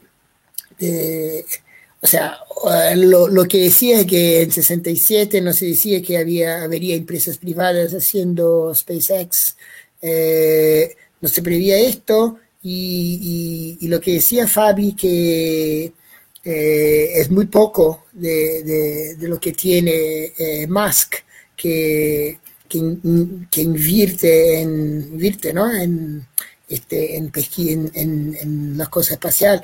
O sea, las cosas están se quedando, va a quedar mucho más popular y todo, pero los, los que llegan primero van a ser, van a ser el, van a, van a determinar la narrativa. O sea, mi, mi temor es que lo minoritario siga siendo minoritario de un, de un espacio sideral que sea igualmente, digamos, colonial y con esto todo que decíamos, o sea, capitalista, eh, patriarcal lo que sea. O sea, todo esto, todo esto sigue eh, eh, o sea, todos estos, estos proyectos seguirán siendo proyectos minoritarios que se toleran, porque son precisamente porque son proyectos que, que, que, que, de alguna manera ayudan a legitimar el proyecto mayor que es, que, que es de una narrativa de continuación. O sea, no es, no, no, no sé si habrá ahí, como decía Marcela, una ruptura terapéutica eh, de, para, que, para que salgamos de esta, de esta misma narración eh, en dirección a otra.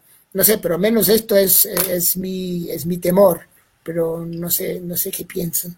solo para, yo, yo voy a, tener que, que, salir, pero solo para una, última, una última charla muy, muy rápida que, que eh, me parece eh, muy, interesante esta tentativa de imaginar otros proyectos de, de, de, viaje ah, al espacio sideral, porque eh, si, si, examinamos la, la, mayor parte de, las obras de ficción científica, donde estos escenarios son imaginados, todas son imperiales.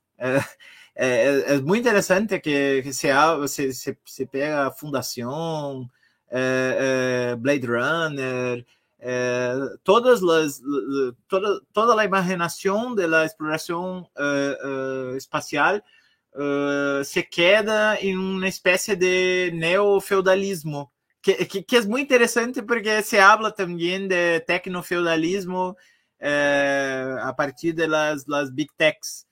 E, e há uma espécie de, de divisão de, de, poder hierarquizada em, em casas, uh, famílias, uh, em, em, em, eh, incluso Duna, que, que, que está em el cine agora, uh, há esta distribuição de poder uh, em, em forma feudal.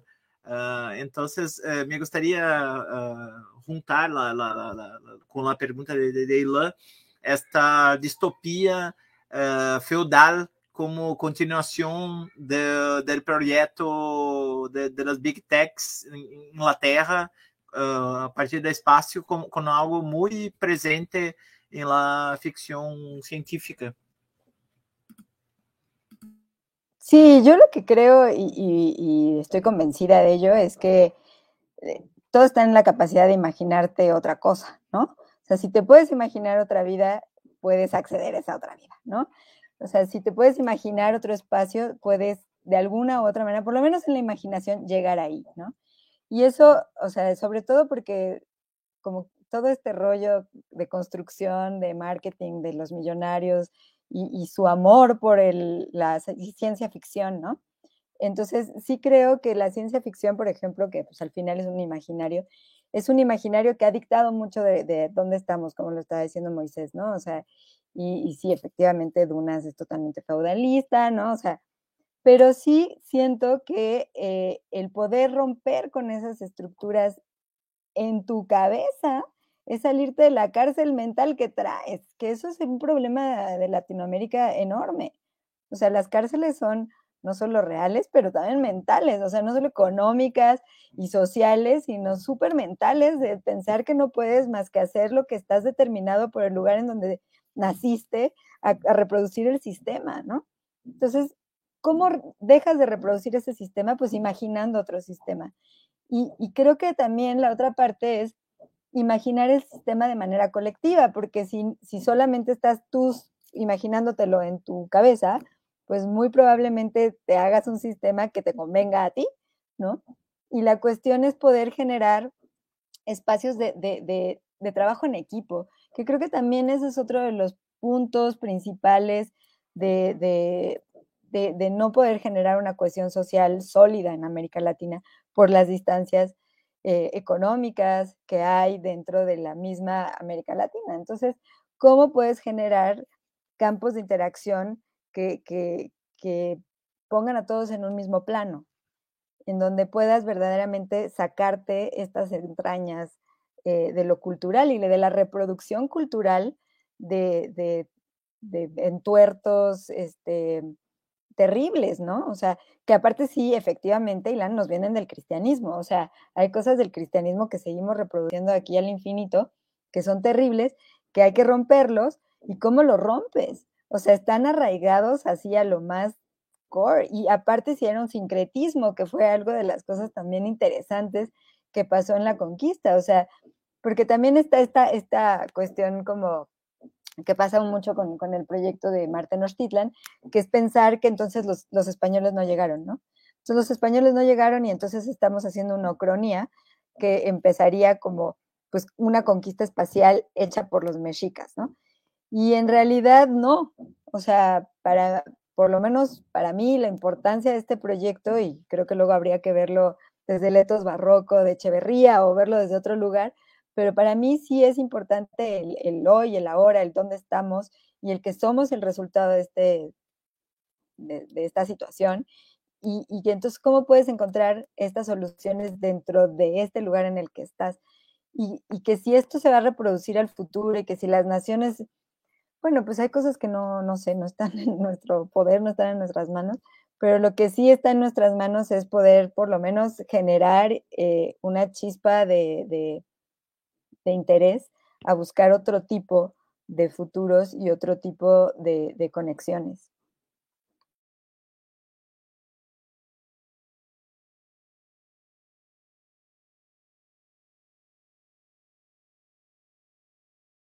Pero no se queden callados. Yo, yo pienso que essas discussões sobre o aceleracionismo, Ilan, nos ajudam muito a pensar essas coisas, não? Por isso que sempre te invito para falar um pouco também desses projetos é, aceleracionistas, é, como que projetos que que que pensem o capitalismo. Por exemplo, esses bilionários eu penso que é um síntoma, um síntoma, não? Um sintoma do sistema que não sei se vai ser interessante para o próprio capitalismo por muito tempo.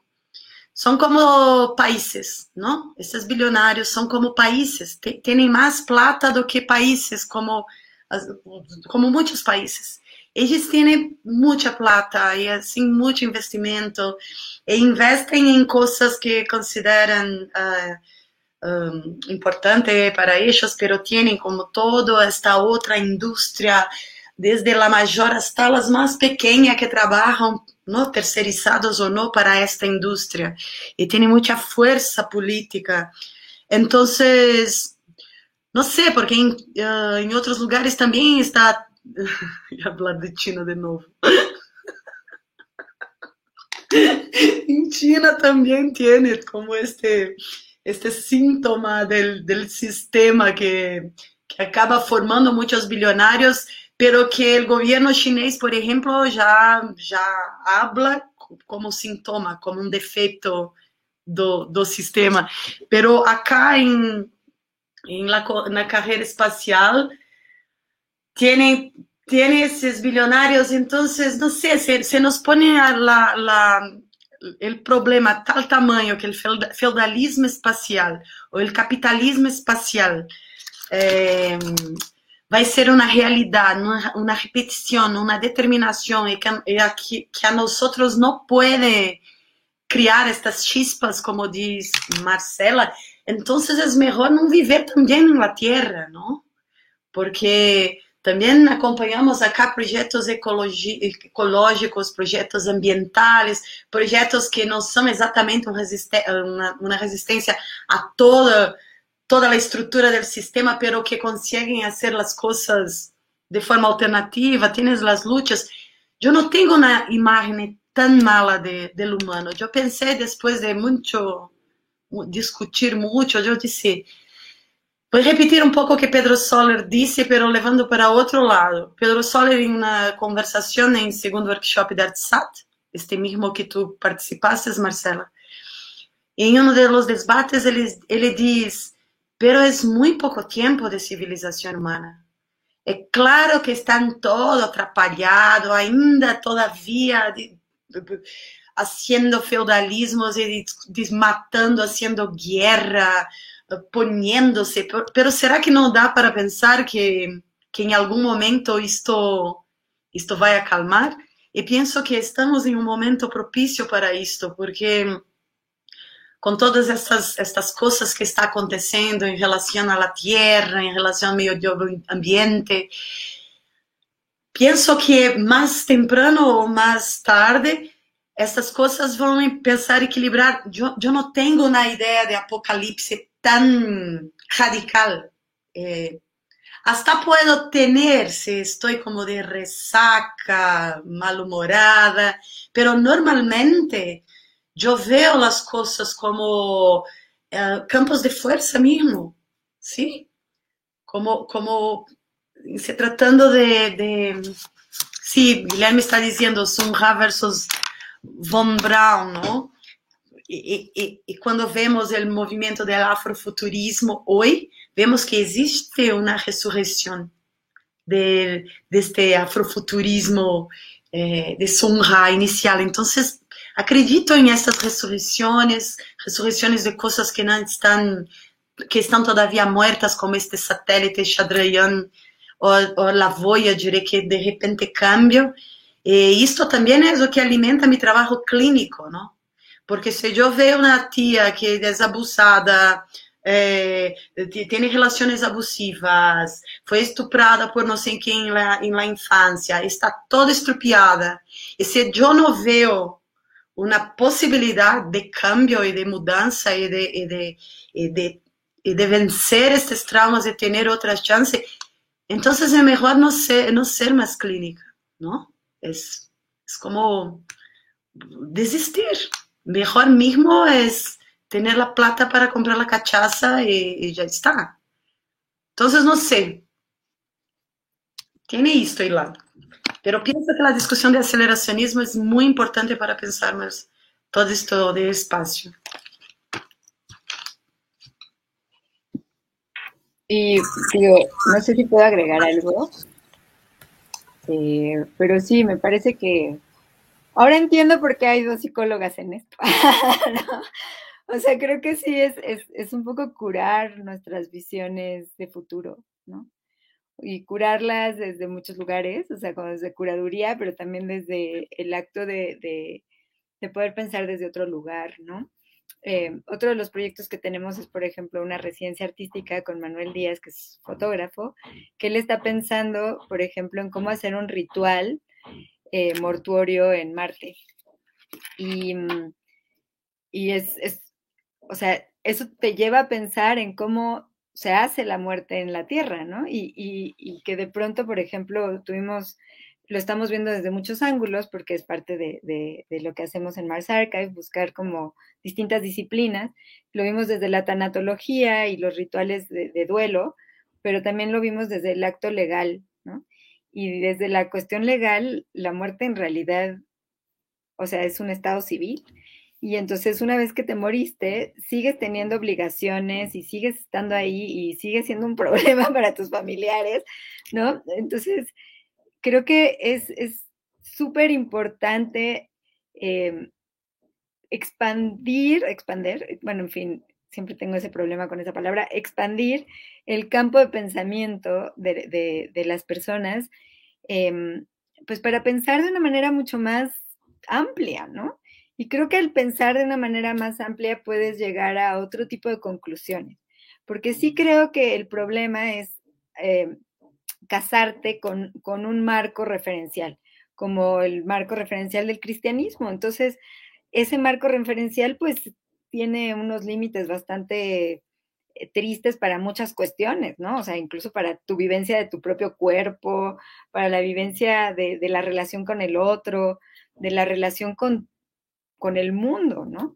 Entonces, ¿cómo generas una eh, desde, digamos, desde el episteme, una forma de entendimiento ontológico que te lleve a otro lugar, ¿no?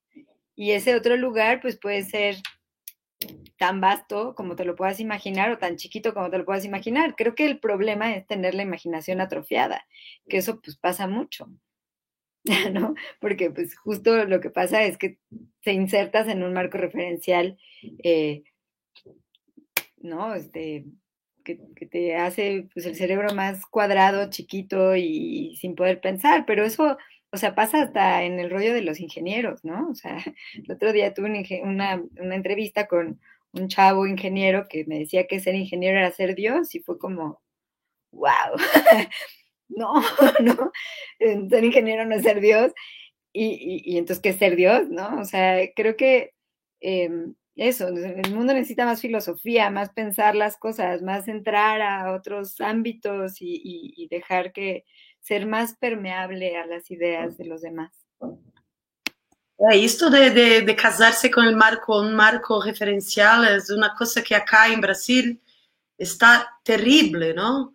Porque, porque se, y también pienso que en el mundo, a mí, a mí ya me gustó en el pasado esta disputa entre terrenos modernos de, de Bruno Latour, pero ahora ya no me gusta más, porque es un marco referencial que las personas repitieron mucho, repitieron mucho como un mantra, como una oración, y, eh, eh, y también se tornó como una, una referencia para el julgamento. Y pienso que esto tiene un prejuicio, prejuicio no, es como prejudica ¿no? mucho el pensamiento de la tecnología hoy en día, por ejemplo. ¿no? Si, si es ambientalista, si es contra, eh, si es a favor de la tierra, a favor de los indígenas, a favor de las, de, de, de las distribuciones de tierra, es, es de izquierda y es un ambientalista, estás en el camino cierto. Pero se piensas tecnologia, desenvolvimento tecnológico, geopolítica, desenvolvimento de... Entonces estás de derecha y, y, y, ya, no vales eh, para el campo político de izquierda y viceversa. Es terrible porque es un atrofiamiento, ¿no? No, no, parece que no conseguimos pensar uh, un poco más allá. Tenemos que estar como que mediocrizando nuestro pensamiento para cabernos en pequeños séquitos de religiosos, ¿no? Solo este comentario que me, torna, me deja muy aburrida este julgamento. Ah, entonces es moderna, entonces no es ambientalista, y así, y así va. Complexidad cero. Vai, Love, vem aqui, volta aqui. Nós só ficamos um pouquinho nas mesmas viagens intergalácticas, um pouquinho. Mas a Fabiane, a, pensando um pouco sobre as próprias viagens, então, desses ricos ultra bilionários, bilionários, uh, viajando uh, espaço adentro, me vem à memória o próximo uh, piratas, os navios piratas uh, uh, adentrando aos, aos mares desconhecidos. Uh, ninguém se lembra? Ou a, a, pouca a pouca literatura sobre piratas, né? as famosas ilhas com tesouros né, abandonados uh, em que os piratas lá iam. Uh, uh, pensando um pouco sobre as via viagens intergalácticas, né, seria espaciais, nós estamos vivendo uma nova era de tipo monetarização do dinheiro uh, bitcoins, né? não seria a, a viagens uma forma, a forma de gerar bitcoins. Né? Pensando nessa forma de capitalismo uh, uh, dos bilionários, uh, da mesma, da mesma forma que a compreensão de espaço pelos piratas em mares mais planos, mais palpáveis né, da época. hoje pensamos nessas zonas de, do, das viagens, como aqui colocaste. Né, foi é, é, é importante questão, né? Mas uh, pensando mais além a, a formação de, dos espaços em, em zonas autônomas? Uh, pensando os, aos novos espaços que uh, os, do espaço útil ao, do, do espaço inútil né, ao espaço útil. Uh, toda a humanidade sempre foi uh, em busca desses desses espaços. Uh, eu me lembro, eu ter o, minha, o meu pensamento daqui, uh, indo no Museu de Arte Moderna uh, Humana uh, do Rio de Janeiro. Havia uma exposição de Ligia Clarker, uh, Espaços Suspensos.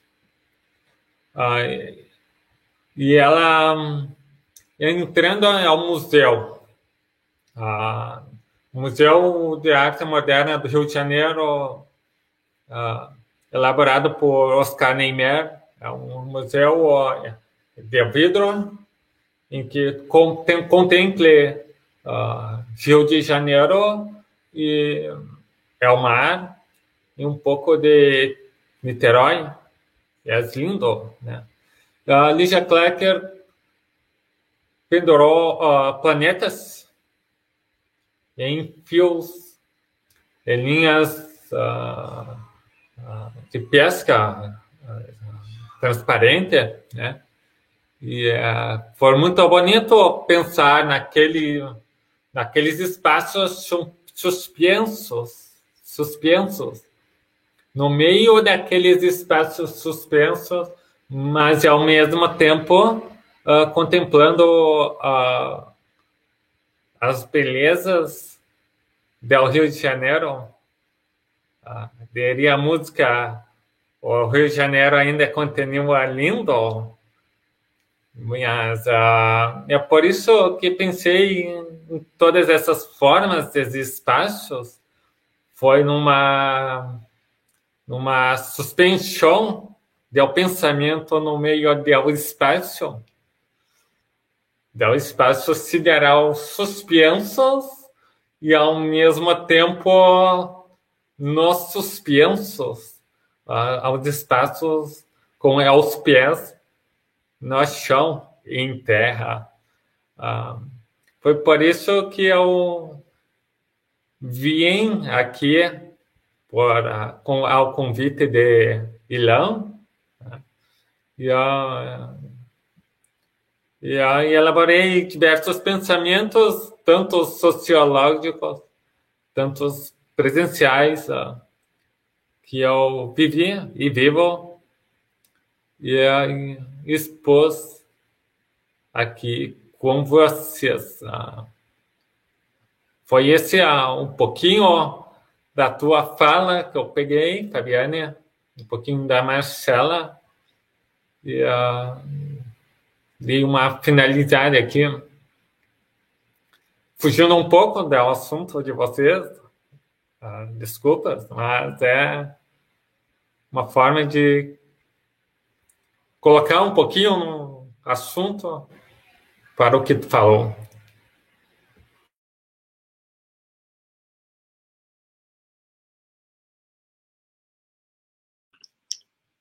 Vai, Ilan, faz um comentário. No, esa, yo acho que creo que esto es muy interesante de el, el, el trabajo este de, de, de Ligia Clark, porque nos conduce también a, a, un otro elemento muy interesante, que es el elemento que quizás hablamos un poquito menos hoy, que es el elemento de, de, arte, cuando hablamos de arte espacial.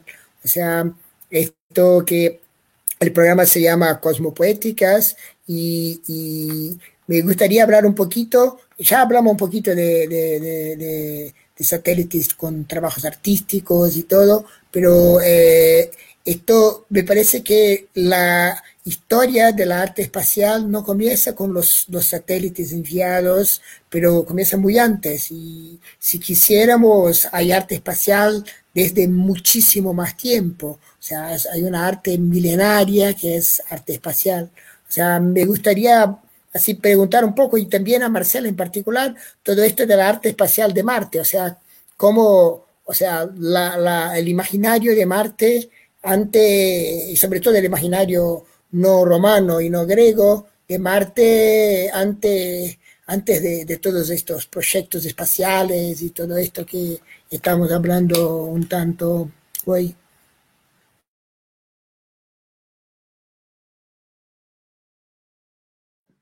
Bueno, de Marte, em, pues eso, ¿no? Un poco lo que les decía de, que, pues sí, o sea, está en, en, la cultura de la India, eh, de hecho es Mangalayan, el dios, em, que es un dios de la guerra. O sea, Marte siempre ha sido asociado con la guerra, supongo porque es rojo, ¿no?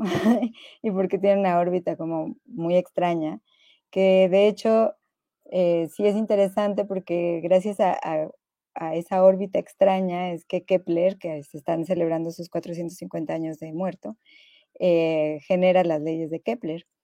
Y, y bueno, Marte en realidad em, sí está eh, asociado total y absolutamente con esta parte, digo, aparte está en la astrología también, ¿no? O sea, aquí ya saliéndome del rollo científico, que como un planeta este, de acción y, y de, al parecer, sexo salvaje o algo así. No, no, no estoy tan segura. Esta parte, pero sí está en esta parte de acción. Y, y sí, eh, la cuestión con, con o sea, como digamos que las obras de arte que se han ido hacia Marte y por donde se ha eh, estado explorando, pues hay, hay un poco de todo, ¿no? Sobre todo está este libro que creo que es una joya, sigue siendo una joya y sigue siendo muy vigente, que es Crónicas Marcianas de Ray Bradbury, que es un libro que escribió en el 40, bueno, es una compilación de cuentos que él escribió y que se publicaron en el 48, estoy, no estoy tan segura, pero creo que en 50 pues, que sigue siendo como súper vigente. Y al mismo tiempo, pues han habido ahorita como muchísimas, em, o sea, Marte ha estado como en este imaginario desde eh, estas películas cincuenteras de ciencia ficción, que era como todo donde podías encontrar vida. Luego se dieron cuenta de que no había vida y entonces las películas cambiaron a eh, las del explorador, ¿no? Y digamos que, que, todo el imaginario marciano que estaba poblado de, de mil seres, de faunas increíbles, de árboles gigantes. De hecho, hay una película de 1910 em, de Edison, bueno, formada por Edison, no sé si era de Edison, porque luego se robaba todo el Edison, pero eh, es de un científico que se traga como una especie de, como de trago raro, y entonces vuela, porque eso le quita la gravedad, y llega a Marte, y Marte está poblado de, de gigantes, ¿no? y, luego ya regresa a la Tierra.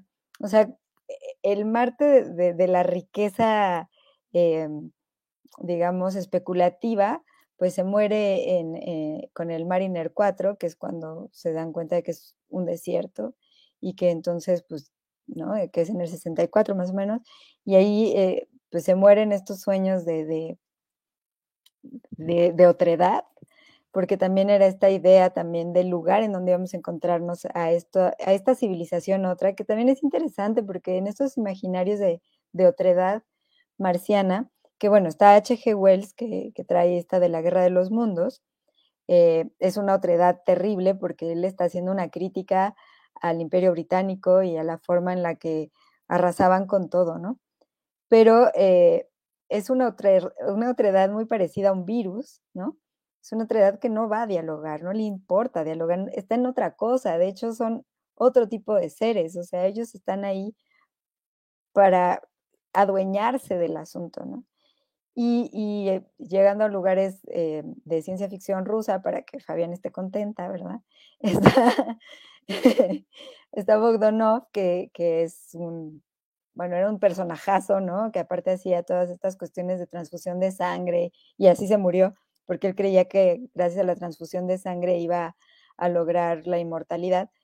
Pero eh, escribe este, esta novela que se llama Estrella Roja en 1908, que hace esta cuestión eh, en donde los marcianos secuestran a un ingeniero eh, que se llama Manny, se lo llevan a Marte y, Marte es una sociedad de, en donde no hay una distinción de género, ¿no?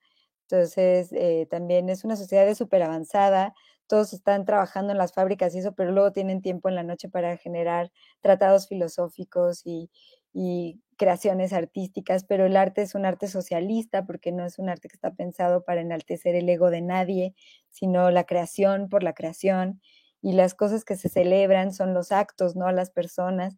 O sea, como una cuestión como muy interesante de, explorar. Eh, luego Alexander Tolstoy escribe a Elita, que luego se hizo película, pero la película es muy distinta al libro, en, donde están hablando también de esto de la Revolución Rusa. En fin, o sea, Marte está en esos imaginarios, también está en una película em, noruega, no, perdón, danesa, es la primera película danesa de ciencia ficción que se llama Welt y habla de unos marcianos que son este, veganos, que creen en la eutanasia. O sea, los lugares de avanzada de esa otredad estaban en Marte, pero también los lugares de destrucción del ser humano, ¿no? Y también esa búsqueda de, un otro que fuera como tanto guía como, como un posible, em, ¿cómo llamarlo? Como, como seres que castigaran a la humanidad por sus pecados, ¿no? Ahora sí que en este rollo religioso, pero por el pecado de, de, no lograr ser tan avanzados tecnológicamente. Y creo que ese es otro de los puntos que me parecería interesante eh, plantear, perdón, saliéndome un poquito de eso, que es, lo que eh, habla mucho este em, eh, filósofo chino, que es, perdón, no, no, soy así experta en su nombre, pero es Hugh Kui, si lo dije bien. Sí, Hugh Kui, sí, sí. Y, que me parece súper interesante cuando habla de la, de la cosmotécnica, ¿no? O sea que eh, hay que pensar la tecnología desde otros lugares, porque creo que también nuestra visión de la tecnología es una visión eh, limitada y es una visión que aparte genera un esquema de valores acerca de lo que se está generando como tecnología, como que no es tecnología, sino entra en ese esquema de valores, que aparte pues está muy ligado con, con, con Occidente, ¿no? Y, y mm, creo que ahí es, es, en donde puede como aflorar esta parte que, de lo que hablábamos, de dónde, desde dónde podemos aportar, pues desde ahí, desde entender que hay distintas formas de técnica y de tecnología y que la tecnología se puede reflexionar desde distintos lugares porque es un resultado de la cultura y las culturas son distintas y son diversas y esta pluridiversidad que tenemos es algo de lo que hay que verdaderamente eh, sacar el mayor provecho, ¿no? Y, por eso sí creo que es esta cuestión de los esquemas de valores. Y, bueno, en, este, en el encontrar estas cuestiones de, de, la marcianidad en, en, en, otras civilizaciones, ¿no? O en otros eh, imaginarios, pues, ah, o sea, me he dado ahí como una búsqueda por, por, eh, por em, el sudeste asiático, en donde también está sí estamos muy colonizados, o sea, no voy a decir que no, nuestro imaginario está totalmente colonizado por, por una visión espacial, pues que estaba en, en un duelo entre, entre rusos y, bueno, soviéticos y, este, y gringos, ¿no? Básicamente, que, que, sí ha permeado en, en muchos de los imaginarios espaciales que hasta la fecha se están rompiendo y están ejerciendo otra, otro tipo de entrada, pero sigue siendo un astronauta, sigue siendo un astronauta con un traje de astronauta, como, ¿no? Eh, digamos, como gringo, ¿no? Que eso eh, eh, me parece interesante porque justo en lo de Marte Titlan, como aquí en México hacemos todo con nopal, que no sé si lo conocen, el nopal es un cactus, ¿no? Entonces, todo es como ah, entonces el traje espacial es de nopal, ¿no? o sea, como generar ese tipo de tecnologías que tiene que ver con, lo que hay, ¿no? Y otra de las partes es eh, que en esta cuestión ritual de lo que les contaba del proyecto, eh, pues celebramos la tuna, la tuna es la, es la, fruta del, del, del, cactus, el nopal, y la tuna, bueno, pues está en todos lados, entonces ya se llama la tunaresma la celebración, ¿no? Eh, con coches tuneados, que es como esto de, ya es un juego de palabras, ¿no? Pero entonces es esta apropiación de este imaginario espacial para llevarnos a un lugar en donde seamos parte, seamos parte y, y que esa estética también sea nuestra estética, porque las estéticas del futuro son literal blancas, o sea, son prístinas, son o sea, todo es blanco, todo es así como, pues estuvieras en un hospital, o sea, está de hueva, ¿no? Y, un poco la idea de también generar esta arquitectura en el taller y de, seguir como empujando este mecanismo de imaginación hacia allá es, es llevarnos esto. O sea, nosotros comemos tamales, no sé si tienen tamales allá en... ¿Tienen tamales? Bueno, entonces, tamales, los pamoñas, pamoñas se dice por aquí. Ah, comida callejera, pues, ¿no? Llevarnos la comida callejera, el graffiti, el, esta estética, esta, esta, esta visión que nosotros tenemos de, nuestras ciudades, porque no van a ser tan blancas, ni va a ser así ese futuro, ¿no? Y, bueno, ¿qué dramas podrán suceder? Bueno, pues habrá que ver, ¿no? Pero sí, un poco em, de, esta cuestión de arte espacial, pues sí hay, hay artistas contemporáneos que lo han explorado desde muchos lugares y, desde esta cuestión, desde la fotografía, ¿no? Em, hasta, hasta cuestiones como mucho más complejas, como cómo sería la vida allá, o generar misiones análogas, que es esta idea de reproducir el estar en Marte, pero en la Tierra, en algún lugar aislado, y hacer de eso una cuestión artística. O sea, hay, hay, hay mil cosas que se han empezado a hacer, pero sobre todo eh, lo que a nosotros nos ha interesado es llevarlo hacia un lugar de apropiación eh, desde donde sea, ¿no? Eh, también, por ejemplo, hay otro proyecto que estamos haciendo en San Luis Potosí, en donde San Luis Potosí es una ciudad que está, bueno, es un estado y una ciudad que están en el centro del país de México, y ahí se, lanzó el primer cohete con fines científicos eh, que ha lanzado México, eh, un 28 de diciembre del 57, que fue el mismo año que, se, que fue el Sputnik. Y e, es, chistoso que fuera el 28 de diciembre porque en México es el Día de los Inocentes, es el día en donde nadie le cree a nadie lo que hayas hecho, ¿no? Entonces, ese día se, mandó ese cohete y el cohete, eh, bueno, todo este proyecto se llama Cabo Tuna, porque ahí hay muchas nopaleras y tunas, y es esta idea de volverse a apropiar de este rollo espacial desde el nopal, desde la tuna, desde, desde estos lugares.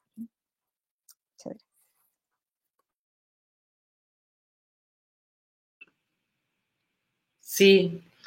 Uh, só, só, um comentário que eu escrevi aqui para Guigo, que dos piratas, que ele falou dos piratas espaciais, pensei bastante em Elísio, que para mim é um, é um, é um filme bem, bem interessante, assim, Elysium.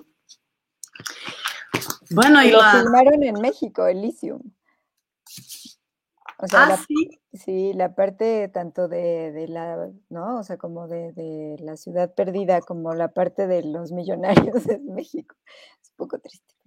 Pode crer. Pienso que podemos ir acabando, ¿no, Ilan? Sí, pero me gustaría escucharte un ratito sobre arte espacial, por lo menos un, un, unos minutitos para, para terminarnos así un poco un poco cómo ves la escena, cómo ves la, la historia del arte espacial, un poquito, solo para terminarnos un poquito con, con, con lo de cosmopoética, si te parece.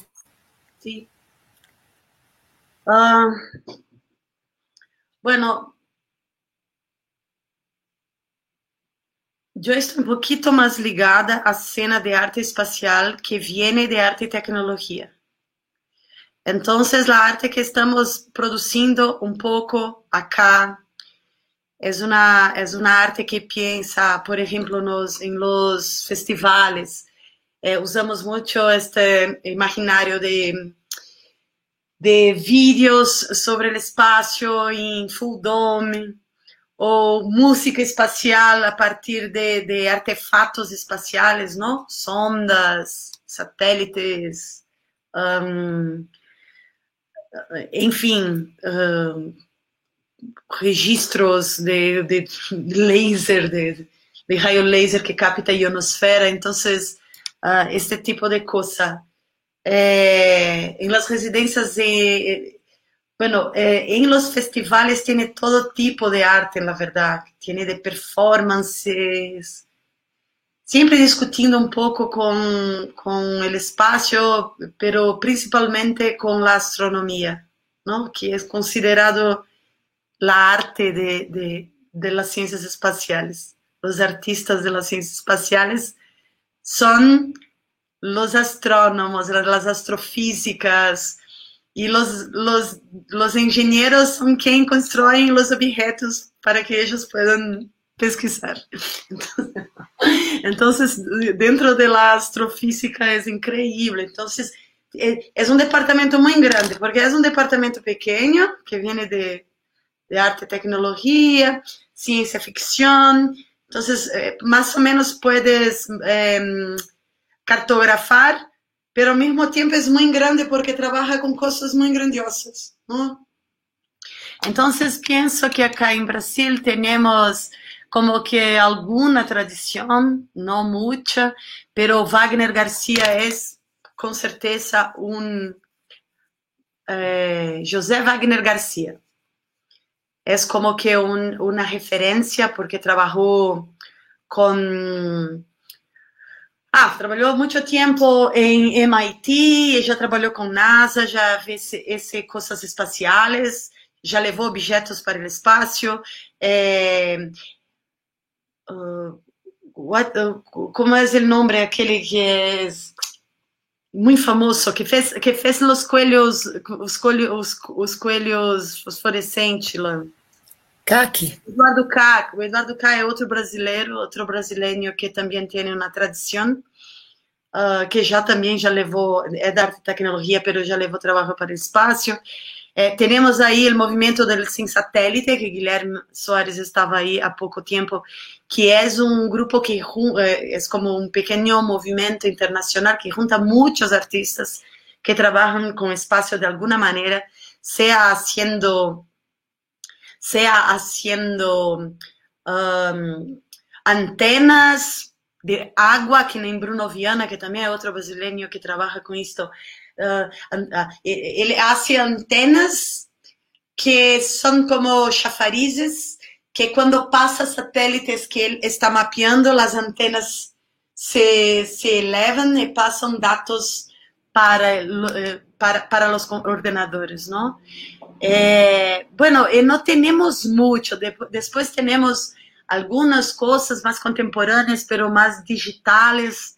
Entonces entra ahí uh, Vitinho, de, que es amigo de Guilherme Soares, que da clases en uh, Universidad Federal do Recôncavo Baiano, que también tiene un trabajo con proyecciones, y con música. Entonces vamos indo.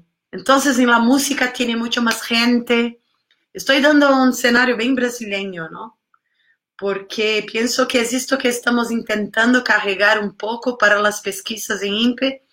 Penso que lo, mais importante que eu tenho hecho, tanto como estudante e espero agora como eu trabalhando um pouco mais cerca, é tentar trazer uh, um campo de pesquisa deste, deste trabalho Entonces, si vamos para, para la ciencia ficción, tenemos más un campo de personas ligado más a literatura.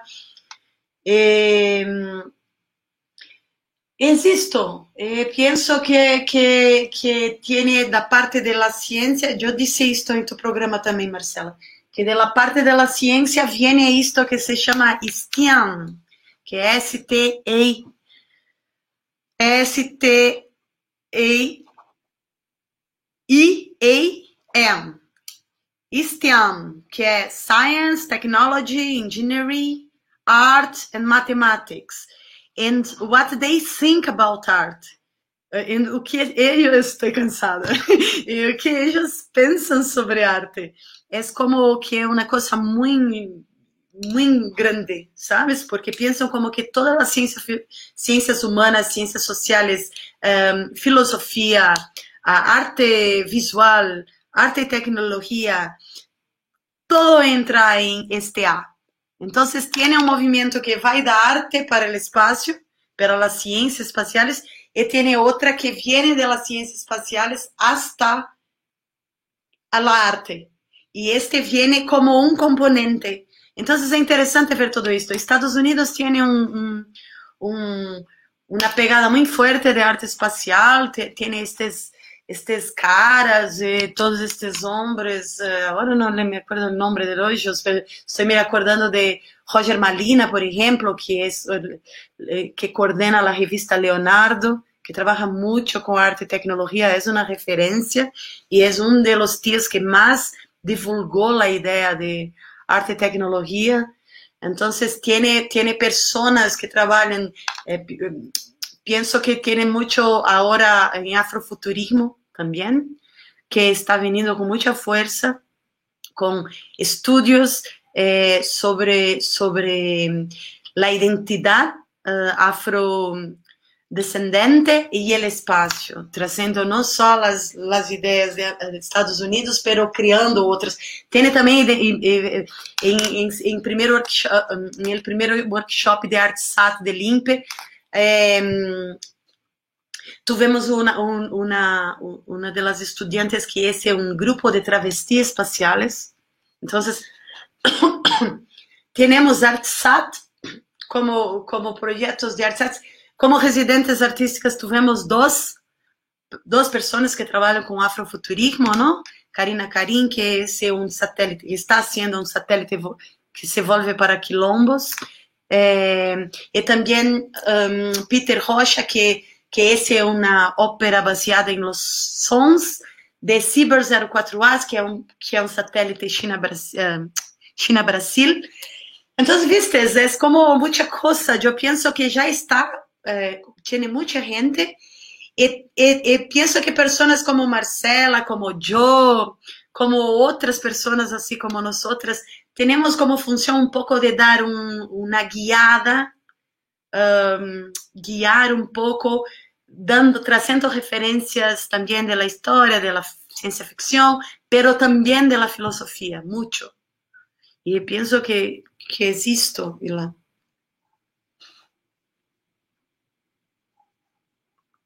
Está cerrado. Disculpe.